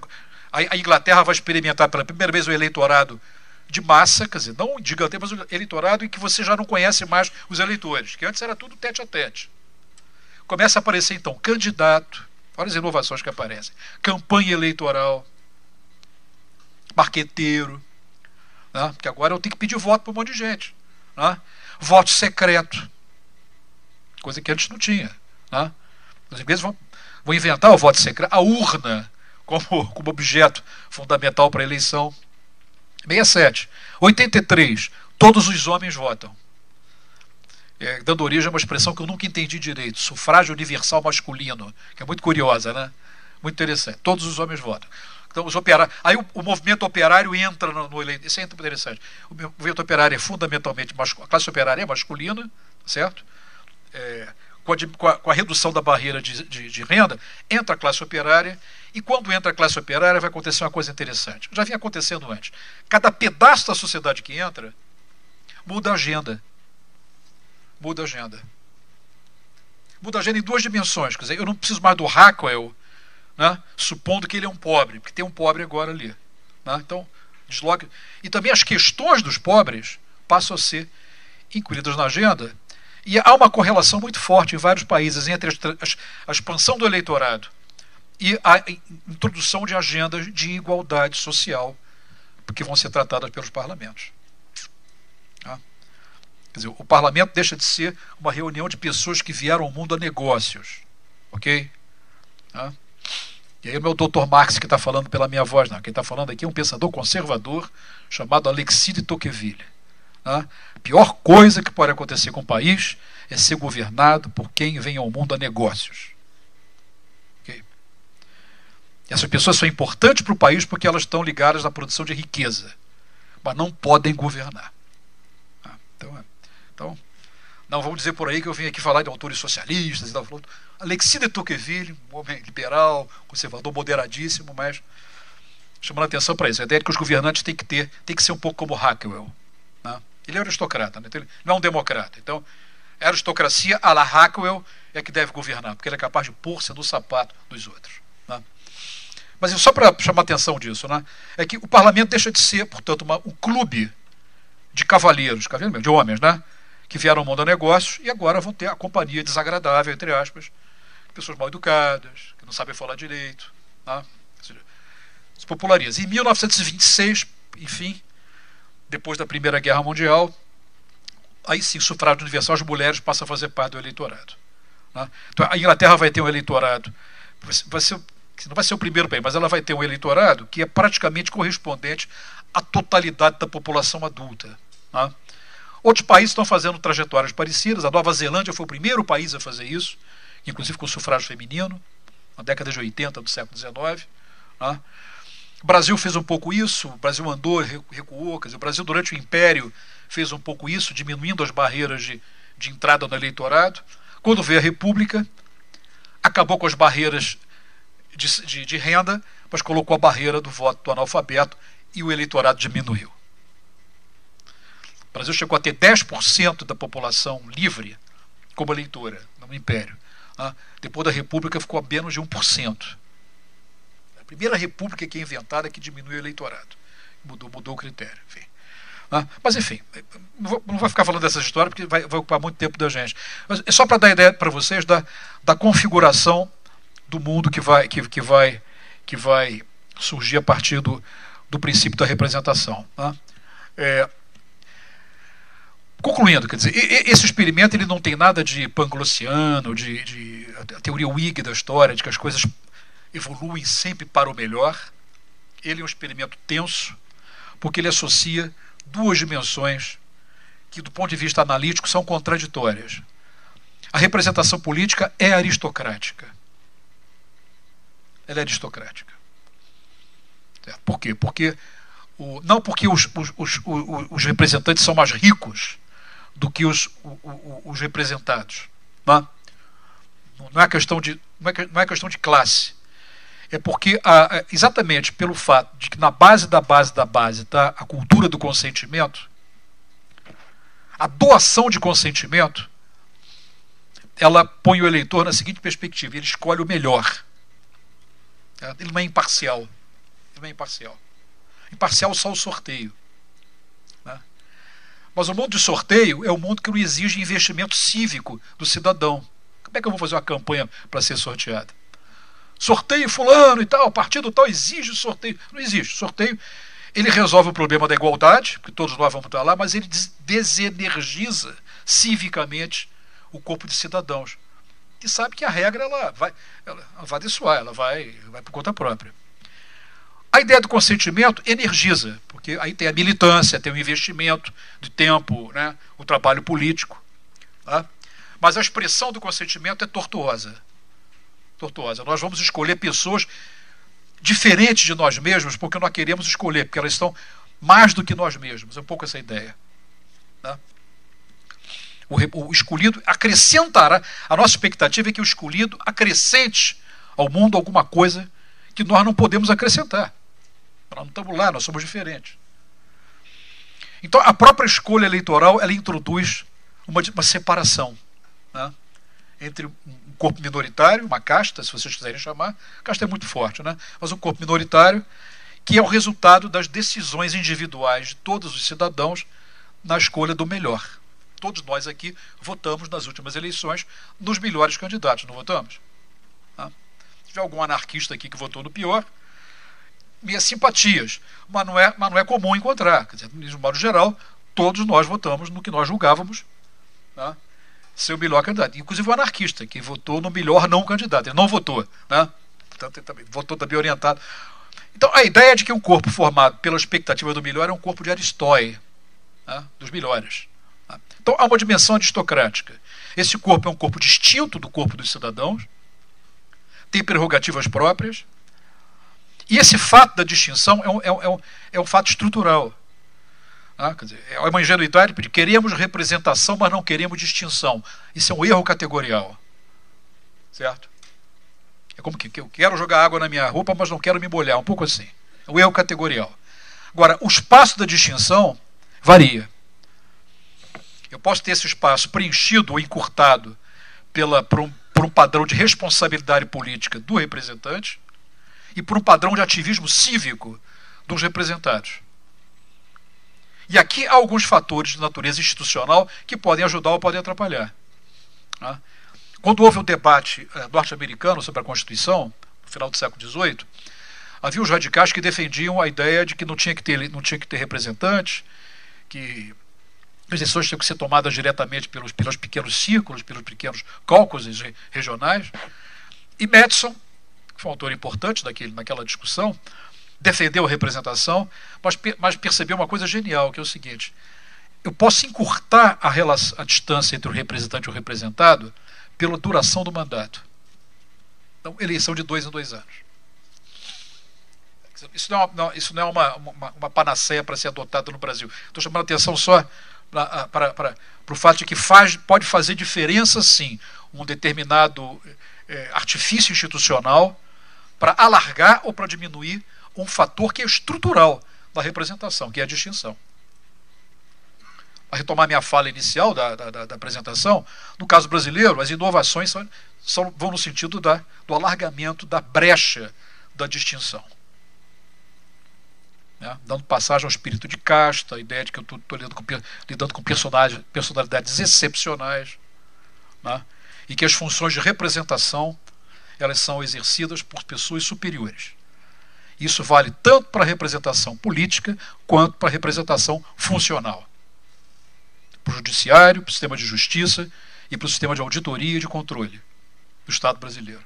A ideia de que eu tenho pessoas que encarnam, representam uma ideia de república e se distinguem, né, por sua vez, né, da, da massa restante. Quer dizer, então, tanto para a representação política como para a representação funcional, certo? eu, eu, eu tenho a distinção que pode ser maior ou menor. Pode ser maior ou menor. A recusa dos juízes, por exemplo, no Brasil, e, e a recusa, quer dizer, a reação dos juízes em, em entender que, que, que, que uma legislação sobre abuso de autoridade era limitadora do seu trabalho é gravíssima. É gravíssima. Mostra, portanto, uma disposição de alargamento da fenda. Né? A ideia de que eu possa ter sujeitos que representam alguma coisa, a justiça, a república, e que são, no certo limite, no certo sentido, inimputáveis. Certo? Então, cada país tem o seu fez o seu rumo e, e, definiu distâncias diferentes com relação a essas coisas. Então, só fechando esse primeiro ponto, para passar para o último mesmo. Ou seja, há uma dimensão aristocrática nesse modelo e há uma dimensão democrática nesse modelo a uma dimensão democrática. Né? Por quê? Porque esse modelo ele conseguiu fazer com que, pelo menos do ponto de vista ideal normativo, né, é, que uma certa minoria, portanto um, corpo aristocrático, fosse definido a partir do, de um investimento coletivo que associa todos os cidadãos, indistintamente.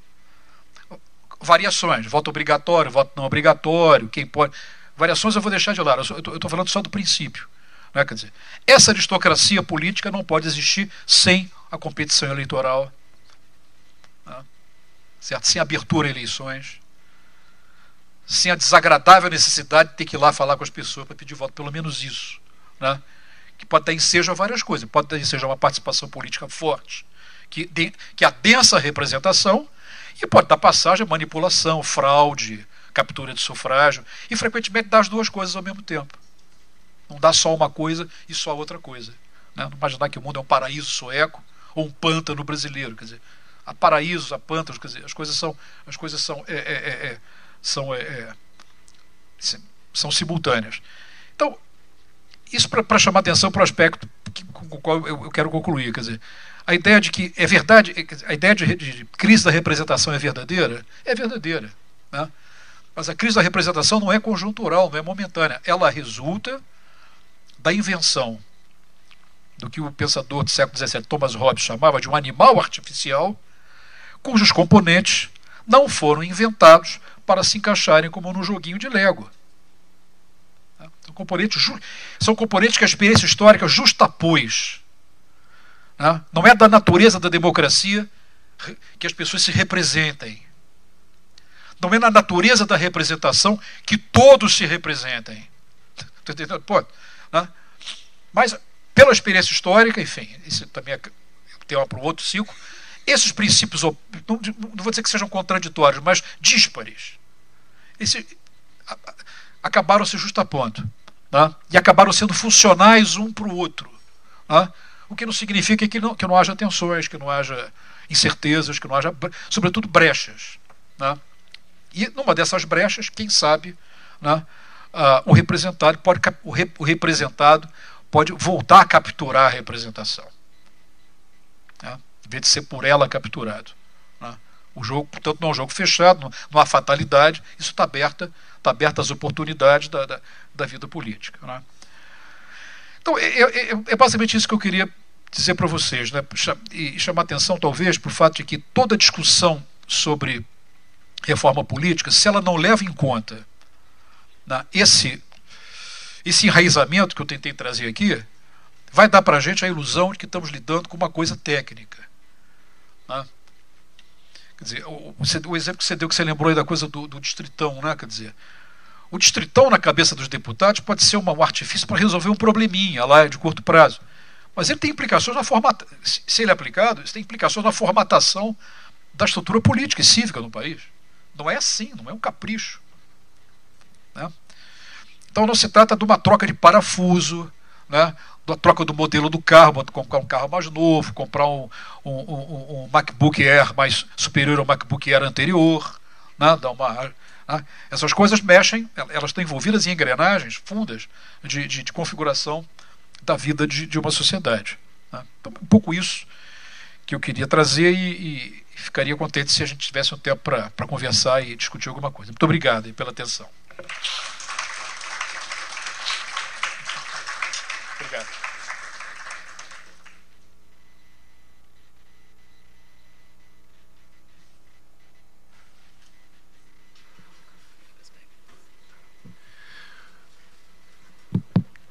Bom, Renato, obrigado pela conferência. É, de fato, muito muito instigante a, a, a fala num tema é, certamente central.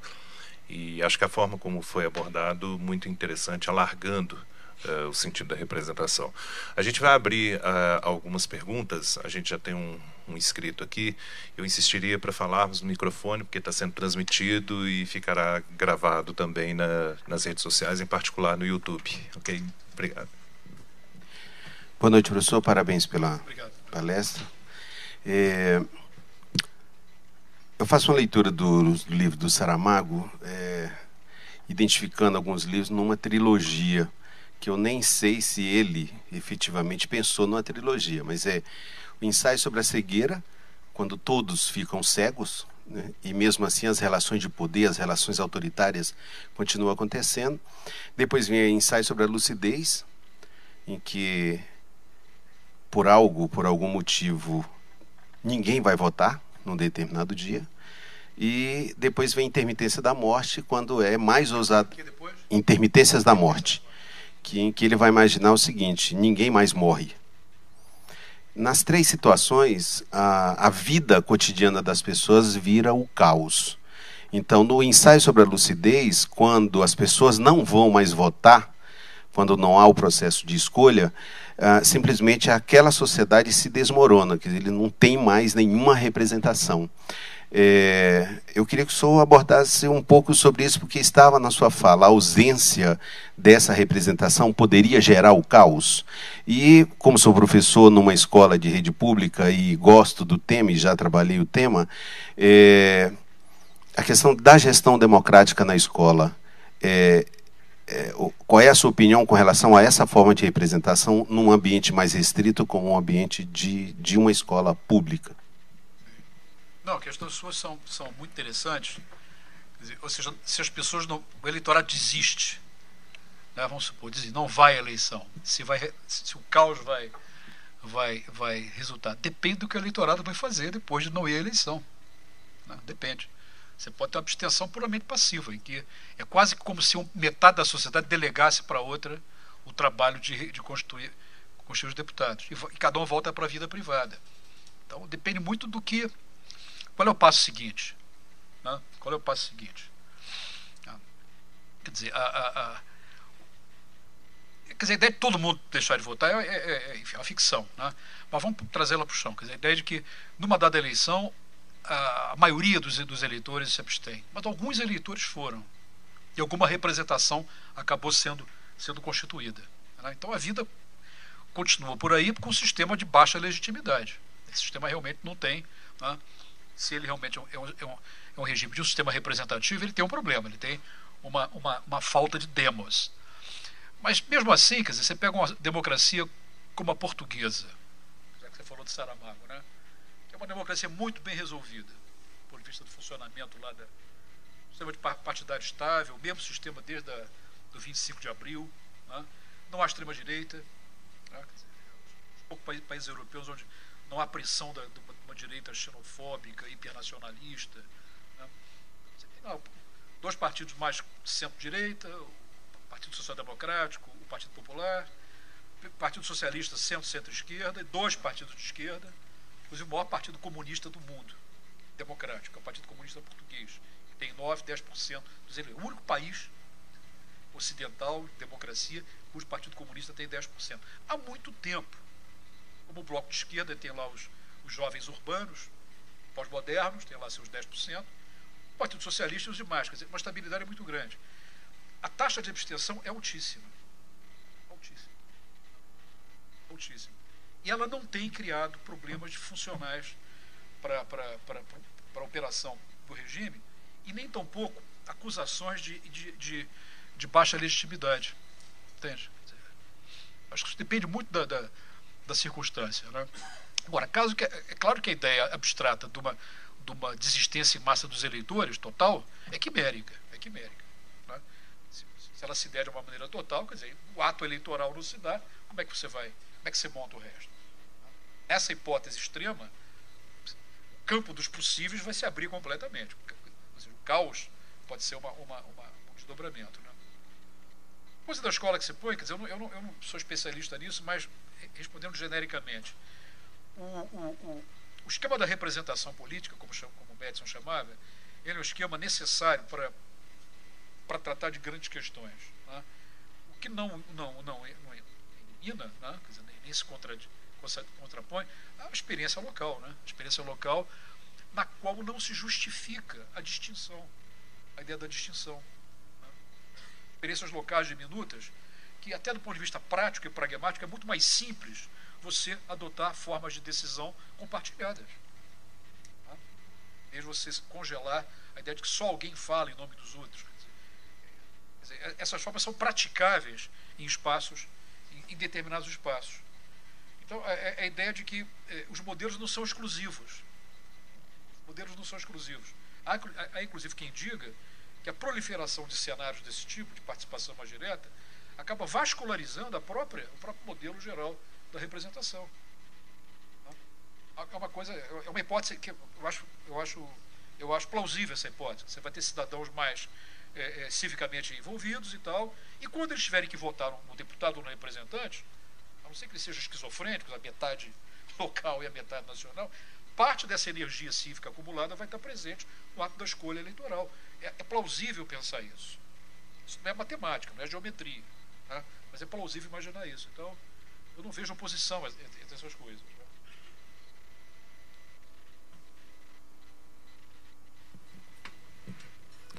Boa noite. É, não sei se eu vou conseguir formular bem a minha pergunta, mas nós temos recentemente, recentemente a partir de 88, a figura dos conselhos, né, é um espaço de participação social, paritária, aquela coisa toda. Na prática, às vezes eu percebo que quando, quando esses conselhos começaram a ser formados, foram formados também por representatividade. Então, organizações sociais que se faziam representar nesses conselhos. Hoje a gente tem, então, uma outra, um outro método que seria a, a sociedade civil representada por indivíduos, né, cidadãos que, que não necessariamente façam parte de organizações sociais. Mas, ao mesmo tempo, eu gostaria de saber se existe uma tendência é, natural ou inevitável que esses espaços de participação social acabem, a exemplo da, do outro tipo de representatividade, é, se transformando, voltando àquela questão onde os representantes é, representam os representantes e não os representados, que seria a sociedade ou a comunidade de maneira geral. Não, a questão sua é essencial dizer, uma coisa é a gente pensar esses conselhos do ponto de vista da sua lógica é, estatutária, né? dizer, desenho da instituição. Né? Outra coisa é, é, é, é, o modo de funcionamento num campo, num contexto, onde outras dinâmicas também estão presentes. Dinâmicas de captura. Né? Quer dizer, a gente teria que insular. Né? Isso é uma coisa absurda, você insular o experimento e não deixar que esse experimento seja contaminado por lógicas supostamente estranhas a ele. Então, eu orientei uma tese de doutorado muito interessante uma vez, no estudante lá do Pará, que fez uma, uma pesquisa sobre, exaustiva sobre os conselhos de, de, de assistência social no Pará. E ele, primeira fase, era a lógica do estatuto. Né? À medida que o mundo começa, que, que o mundo começa a rodar, a girar e a lusitânia começa a rodar, né? ou seja, as coisas começam a acontecer, a vida real começa a entrar começa a entrar. Então, primeiro, a disputa partidária interna, dizer, a lógica dos partidos dentro dos conselhos, né? a lógicas privadas, enfim. Nada de aberração se você tiver uma, uma concepção de como é que a sociedade funciona. Né? Então, acho que esse é que é o problema, quer dizer, o grau de, de autonomia e de independência, esse é um problema que, que, que esses espaços têm para seguir as suas próprias regras. Né? Segundo, em que medida é possível seguir as próprias regras num contexto marcado por sujeitos que são que pertencem a muitos mundos, tá? que estão aqui, mas estão lá fora também. Tá? Eu teria que segmentar os seres humanos para obrigá-los a agir dentro, dentro, de uma mesma lógica. Né? Eu acho que isso é, eu acho que isso é, isso é um problema, um desafio. Eu acho que tem que ser resolvido localmente. Não há uma teoria de condenação absoluta do experimento, mas o mínimo de realismo obriga a, a, a considerar esse tema né? da, da, da, da contaminação, da captura. Né? Pode ser captura privada, dependendo do conselho, captura privada, né? interesses privados. Conselhos altamente que, que têm impactos de política distributivos, mais igualitárias, disputa política vai se dar, é, é inevitável. Né? Então, isso aqui e no mundo inteiro. Essas formas todas, elas foram imaginadas num dado momento como uma maneira de fazer política fora da representação, fora da disputa partidária. Mas supõe sujeitos unidimensionais. Né? Nós não somos sujeitos unidimensionais. As coisas acabam, acabam, acabam, acabam, acabam exatamente. Aí vai depender muito de cada caso. Há conselhos que conseguem, a despeito disso, impactar a agenda pública de uma certa maneira. Há conselhos que conseguem impactar a agenda pública até porque fazem a conexão político-partidária. Também tem isso. É por isso, né? E, e conselhos que não conseguem impactar e a agenda pública não está nem aí para eles. Né? Você faz o espetáculo da participação. Né? há muito tempo trabalhando sobre um conselho desse que tirou 1.500 teses durante o conselho. E apresentou as 1.500 teses lá para alguém. Quer dizer, o que faz com 1.500 teses? Né? Então? Mas é melhor que tenha, quer dizer, que haja isso, porque quer dizer, algum espaço de inovação pode surgir dessa, desse tipo de, de arena. Eu acredito que possa. Acho que sou eu aqui. Obrigada. Eu queria colocar duas, dois pontos. É, um é porque fiquei me lembrando de uma fala do Safatli, uma vez que eu vi ele dizendo sobre ter o político ter, uh, político ter se transformado numa profissão, né? essa profissão político. Uhum. É, então, pensando, você falou sobre poder mudar, por exemplo, o tempo de, de mandato. É, pensando o quanto a gente remunera e o quanto a gente privilegia, né? Então, um sistema é, de representação que, de fato, o tempo inteiro aumenta essa distância muito claramente, muito fortemente, né? É, então, se de repente realmente quem está ali representando, ainda que não tenha como não ter essa diferença do representante para o representado, que ele seja um operário que daqui a dois anos vai voltar para o trabalho dele, que ele seja um médico que vai voltar, mas esse lugar de nunca mais voltar para a origem. Uhum. Né? Queria ouvir um pouco a sua fala, porque fiquei pensando nessa fala do Safatri. Eu estava fora do microfone, né? E eu queria pensar, eu entendi a questão da representação originária dentro da história e dentro da história do Ocidente, mas queria pensar no, no Brasil é, as divergências originárias de crenças nossas, né, de, de como a gente se compôs enquanto povo, e pensando se essa. Porque a sua fala no começo dizendo de quanto mais complexa a sociedade é, menos ela consegue se enxergar, mais invisível ela é, né? É, é, um, é um problema para o Brasil o tamanho, de fato, assim, de repente, se a gente fosse três países, a gente teria mais facilidades assim de resolver as nossas situações. Né? Eu fico olhando para o Brasil. Esse, esse é um, um, dos irreversíveis da história. a gente pode pensar nisso, mas é um dos irreversíveis. Não, mas é, o problema é genuíno.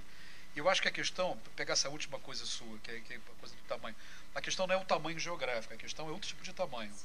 É. Por exemplo, olha só, São Paulo. São Paulo tem 70 deputados na Câmara de Deputados, bancada de São Paulo. Tá? Vamos supor, 20 partidos 20 coligações concorrendo em São Paulo para a Câmara de Deputados. Cada coligação ou partido pode apresentar 1,2 vezes o número de deputados. Isso dá 84 candidatos no limite por cada partido. 84 vezes 20 dá 1.600 e... 1.608, sei lá, 1.600 alguma coisa, qualquer coisa. Então, olha o seguinte, os eleitores de São Paulo têm que escolher entre 1.600 candidatos a deputado. Então o gigantismo não é geográfico, o gigantismo é de uma escala de, de, de, de organização espacial da representação que aí sim é ilegível, é intangível, é incognoscível. Tá? E meus ex-colegas não prestam muita atenção nisso, mas eu acho que há uma, há uma, há uma, há uma relação forte entre qualidade da democracia e a quantidade de informação que você consegue reunir para poder fazer suas escolhas. Tá? Há um livro de ciência política americana muito cultuado que defende a ideia de que a democracia funciona perfeitamente em estado de completa ignorância. ignorância. A informação é irrelevante para as escolhas dos cidadãos. Cada um tem sua preferência a sua preferência está dada, é a mesma se ele sabe ou se ele não sabe. Então é meio brutal sobre a natureza humana, eu tenho uma certa ojeriza, mas gostaria até de vê-la empiricamente verificada. Eu não, não, não consigo ver isso empiricamente verificado. Mas, independente dessa discussão mais conceitual, um distrito eleitoral com 1.600 candidatos, ele dificulta a, a, a, escolha e faz do eventual escolhido um sujeito a milhas de distância, sabe, do, do, do pedaço do, do, eleitorado que o colocou lá. Aí o tamanho geográfico entra, a questão do tamanho geográfico. Claro que você sempre tem candidatos que têm votação é, concentrada. Esses conseguem fazer alguma conexão maior. Tá? para o bem e para o mal. No caso do Rio de Janeiro, são os deputados eleitos em área das milícias. Eles representam mesmo os seus eleitores. Né? Esse, esse tipo representação eu não queria que tivesse, mas tem lá. Então, então é, é, mas, de modo geral, você pode ter também representantes que representam uma, uma, um conjunto existencialmente inexistente. E só existe matematicamente 43 mil eleitores. Isso é um número. Pessoas, os representantes são eleitos por números, e não por agregados humanos significativos. Aí o tamanho conta. Dizer, isso, é, isso é teoricamente manipulável. pelo que algumas pessoas gostam de chamar desenho institucional. Você pode fazer um desenho institucional, uma engenharia, alguns falam engenharia até, é, que horrível, engenharia. Mas é isso, você fazer um desenho e até e olhar para a experiência outros países, que é, que é a seguinte. Por que, que os distritos são grandes, com 70 deputados? São Paulo, 65 no Rio, Brasília não sei quantos são, mas são quantos em Brasília? Sete. É porque, é, é, não, mínimo oito. Mínimo oito. Brasília pega o piso, né? Oito é, é, é quer dizer, por que, por que, que o Brasil não tem distritos de um deputado por distrito, como os Estados Unidos têm ou a Inglaterra tem? Porque a nossa opção originária é pela proporcionalidade da representação. Lá do Assis Brasil, um sujeito genial, que inventou um, sistema eleitoral extremamente interessante. Eu acho que não, não há nada, nada, nada de errado nesse sistema. Né? Pode mexer aqui ali, mas ele não tem. Ele não é uma aberração. Ele é muito, muito interessante. Então, pelo fato da gente ter escolhido a representação proporcional, significa que eu tenho que ter distritos eleitorais com um certo número para que a proporcionalidade possa se dar. A regra de oito é essa, quer dizer, o oito é tido como mínimo, mínimo necessário para que a gente tenha, a gente tenha um certo pluripartidarismo dentro, de, dentro desse distrito. Tá? Tem gente que gosta de fazer conta e, e, diz o seguinte: São Paulo tem que ter 127 deputados e, e Rondônia tem que ter um. Eu gosto de dizer o seguinte: se Rondônia tivesse um deputado, o deputado de Rondônia seria o, dono, o homem da motosserra. Certo? O dono do distrito. Então por que, que há pluripartidarismo em Rondônia? Porque há oito, oito vagas em disputa. Então você pode três, quatro, cinco coalizões podem formar ali. E aí está legal. Né? O mundo não fica louco se você tem cinco, quatro, cinco partidos. Portugal tem seis e está muito bem e tal, entendeu? Então, uma, é possível imaginar um cenário em que você mantém a regra da proporcionalidade em distritos menores. Isso é uma, é uma tese que defendia um grande, saudoso professor meu, está mais com a gente, Olavo Brasil de Lima Júnior. Pensou várias vezes sobre isso dizer, a ideia da, primeiro, desestadualizar a representação na Câmara dos Deputados, a Câmara dos Deputados não é dos Estados, é do povo, e, e, e essa confusão é tão grande que muita gente fala Câmara Federal. A Câmara não é federal, o Senado é federal. O Senado representa o Estado. A Câmara representa o povo. O povo, para fins administrativos, vive em municípios e Estado. Para fins eleitorais, não precisa está ser pensado no município do estado. Ele vai pensar, sei lá, uma circunscrição no Rio de Janeiro, sei lá. Botafogo, Laranjeiras, Santa Teresa, tal. Tem população, tem demografia para eleger X deputados. Está entendendo o ponto? E aí você, você consegue ponderar para melhor, né, a, a, a ponderar para melhor a, o direito à escolha e a possibilidade efetiva de ter um mínimo de informação para o exercício do voto. Dizer, o tamanho, tem, o tamanho na política é menos o tamanho é, é, é, geográfico do que a relação entre território e, e, e, e os especialistas chamam de magnitude dos distritos. É um número. Claro, claro. É, eu acho que eu queria. A minha pergunta era para ser menos demográfica e mais filosófica. Sim, sim, assim. É, porque eu, eu pensei no grande, mas também pensei no complexo de de, de é, identidade de, de povo, né? O, país, o Brasil tá, né? A gente está vendo, a gente, eu não sei reconhecer uma identidade de povo que a gente tenha, assim. Então, me, a minha sensação olhando o caos que a gente está vivendo político e, e, as brigas muito interpessoais, a gente vai se dando conta de que você colocou o nós é constituir, né? Quando a gente consegue chegar a um lugar de falar nós e a gente hoje não consegue falar nós brasileiros, né? Então, quando pensei no tamanho, também pensei nesse lugar Esse da complexidade. A gente vai falar no Norte, Copa do Mundo, né? né, né? Ou as novelas talvez sejam que todos os brasileiros saibam reconhecer, assim, mas... Não, isso aí que você está falando é fundamental, porque a coisa da identidade, você tem várias camadas, né? Você pode ter uma camada em que você tem várias identidades, qualquer sociedade complexa tem isso, regionais, culturais, o que for. Isso não impede a existência de uma camada mais profunda, mais tectônica, que engloba essas, essas outras. Qual foi a aposta que a gente fez depois com a redemocratização? É que a Constituição seria a fixação dessa, dessa unidade básica. Tá? Está fazendo água isso. Há algum tempo está fazendo água. Então, você tem toda a razão. Dizer, a ideia de que é, não operam nós que tenham uma, uma pregnância né, na, no, na gestão da sociedade. Né? Esse nós é o nós. Coisa da Copa do Mundo é verdade. Tá, tá, tá, todo mundo está de verde e amarelo. É, feriado, vai ser feriado, Jogos do Brasil, ninguém vai trabalhar. Quer dizer, ou seja, no feriado, Jogos do Brasil, nós não vamos trabalhar. Olha o nós aí. Aí desaparecem as diferenças. Né? Agora, é natural que haja diferença política, é natural que algumas diferenças políticas sejam, como os portugueses falam, crispadas, tensas, certo? Agora, o, o problema é, é exatamente a, a, falta do, da argamassa, que não precisa ser uma adesão, uma identidade ativa, mas uma cultura de tolerância. Né? Uma cultura de tolerância e de, e de, e de, e de percepção do quanto é importante a diversidade, o direito dos outros se organizarem. Sabe, a gente sabe dizer isso, né? Mas o fato é de que isso aí não foi produzido. Por que, que não foi produzido? Tema de um outro, de um outro ciclo. Tema fundamental. Né? Eu acho que não foi produzido, entre outras coisas, por desinvestimentos estruturais e históricos de longo prazo na qualificação do demos brasileiro. Demos brasileiro, quer dizer, no sentido de que incorporar mediações, né? formas reflexivas de, de, de interação, Falo isso sem menor esgarde, quer dizer, não, não, não tem nenhum, nenhum componente de, de, elitismo no que eu estou dizendo. Dizer, o, fato, quer dizer, o fato da educação no Brasil nunca ter sido objeto de, de uma política disseminada e constante, isso é uma decisão ativa de desinvestimento de qualificação cívica. Cobra seu preço. Nós não, podemos, nós não sabemos falar, nós não sabemos discutir política. Discussão política no Brasil hoje, como é que acaba? Tem que prender, tem que matar, é assim que acaba. Não há vocabulário para tratar da política. Então não é desse tempo, não é de agora. Eu acho que o, o, a decisão de não, de não, de não é, digamos assim, não fornecer ao povo, como Ribeiro, não fornecer ao povo brasileiro instrumentos reflexivos, está cobrando seu preço. Seu preço. Então muita gente fala assim, a emergência de uma direita organizada fascista.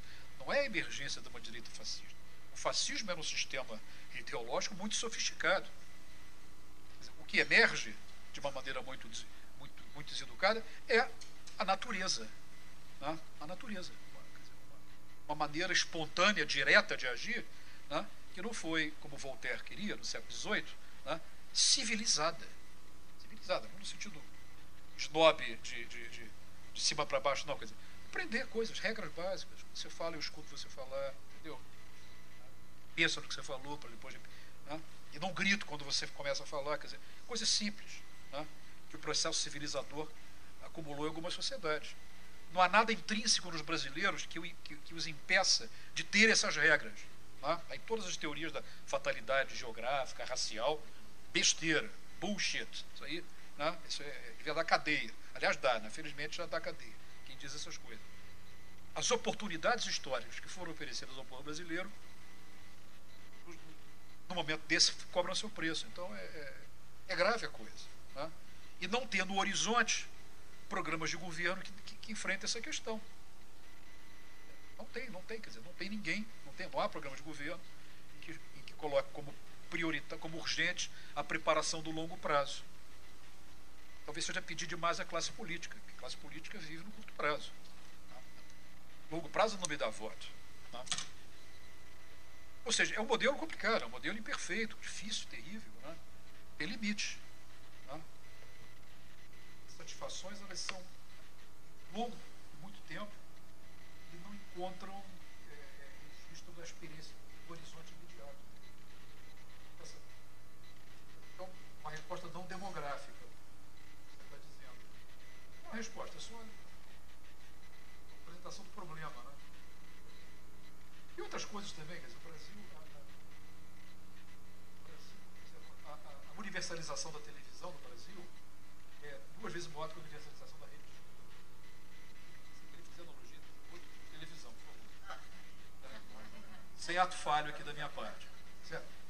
Mas é isso, quer dizer, as pessoas passam cinco horas por dia vendo televisão. Nossas taxas de leitura são das menores. O pessoal do Instituto do Sindicato do, do, dos Livreiros, faz toda semana, leitura do brasileiro, são sérias, eu acompanhei isso, no Biblioteca Nacional. Chorar. pessoas que leem, leem principalmente cartilha, os que estão estudando são obrigados a ler aquelas coisas. Os livros de colorir entram ali. E a literatura religiosa. Não tem nada contra a religião, mas não é isso que eu estou dizendo. É tudo isso, né? E lembro muito uma história que o Brizola contava, né? Brizola contava, porque eu convivi muito. Quando ele era governador do Rio Grande do Sul, ele disse o seguinte, a única maneira que a gente saber, quando a gente saía do, do Rio Grande e entrava no Uruguai, aquelas áreas da fronteira, é quando as escolas começavam a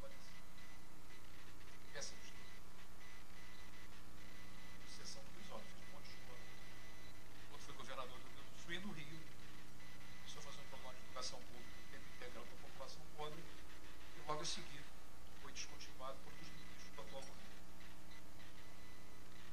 É isso. Esse é o quadro um pouco que a gente tem. Alguém mais? Bom, então encerramos hoje essa sessão do ciclo Mutações. Semana que vem uh, retornamos nessa mesma uh, sala e boa noite a todos. Obrigado, Renato.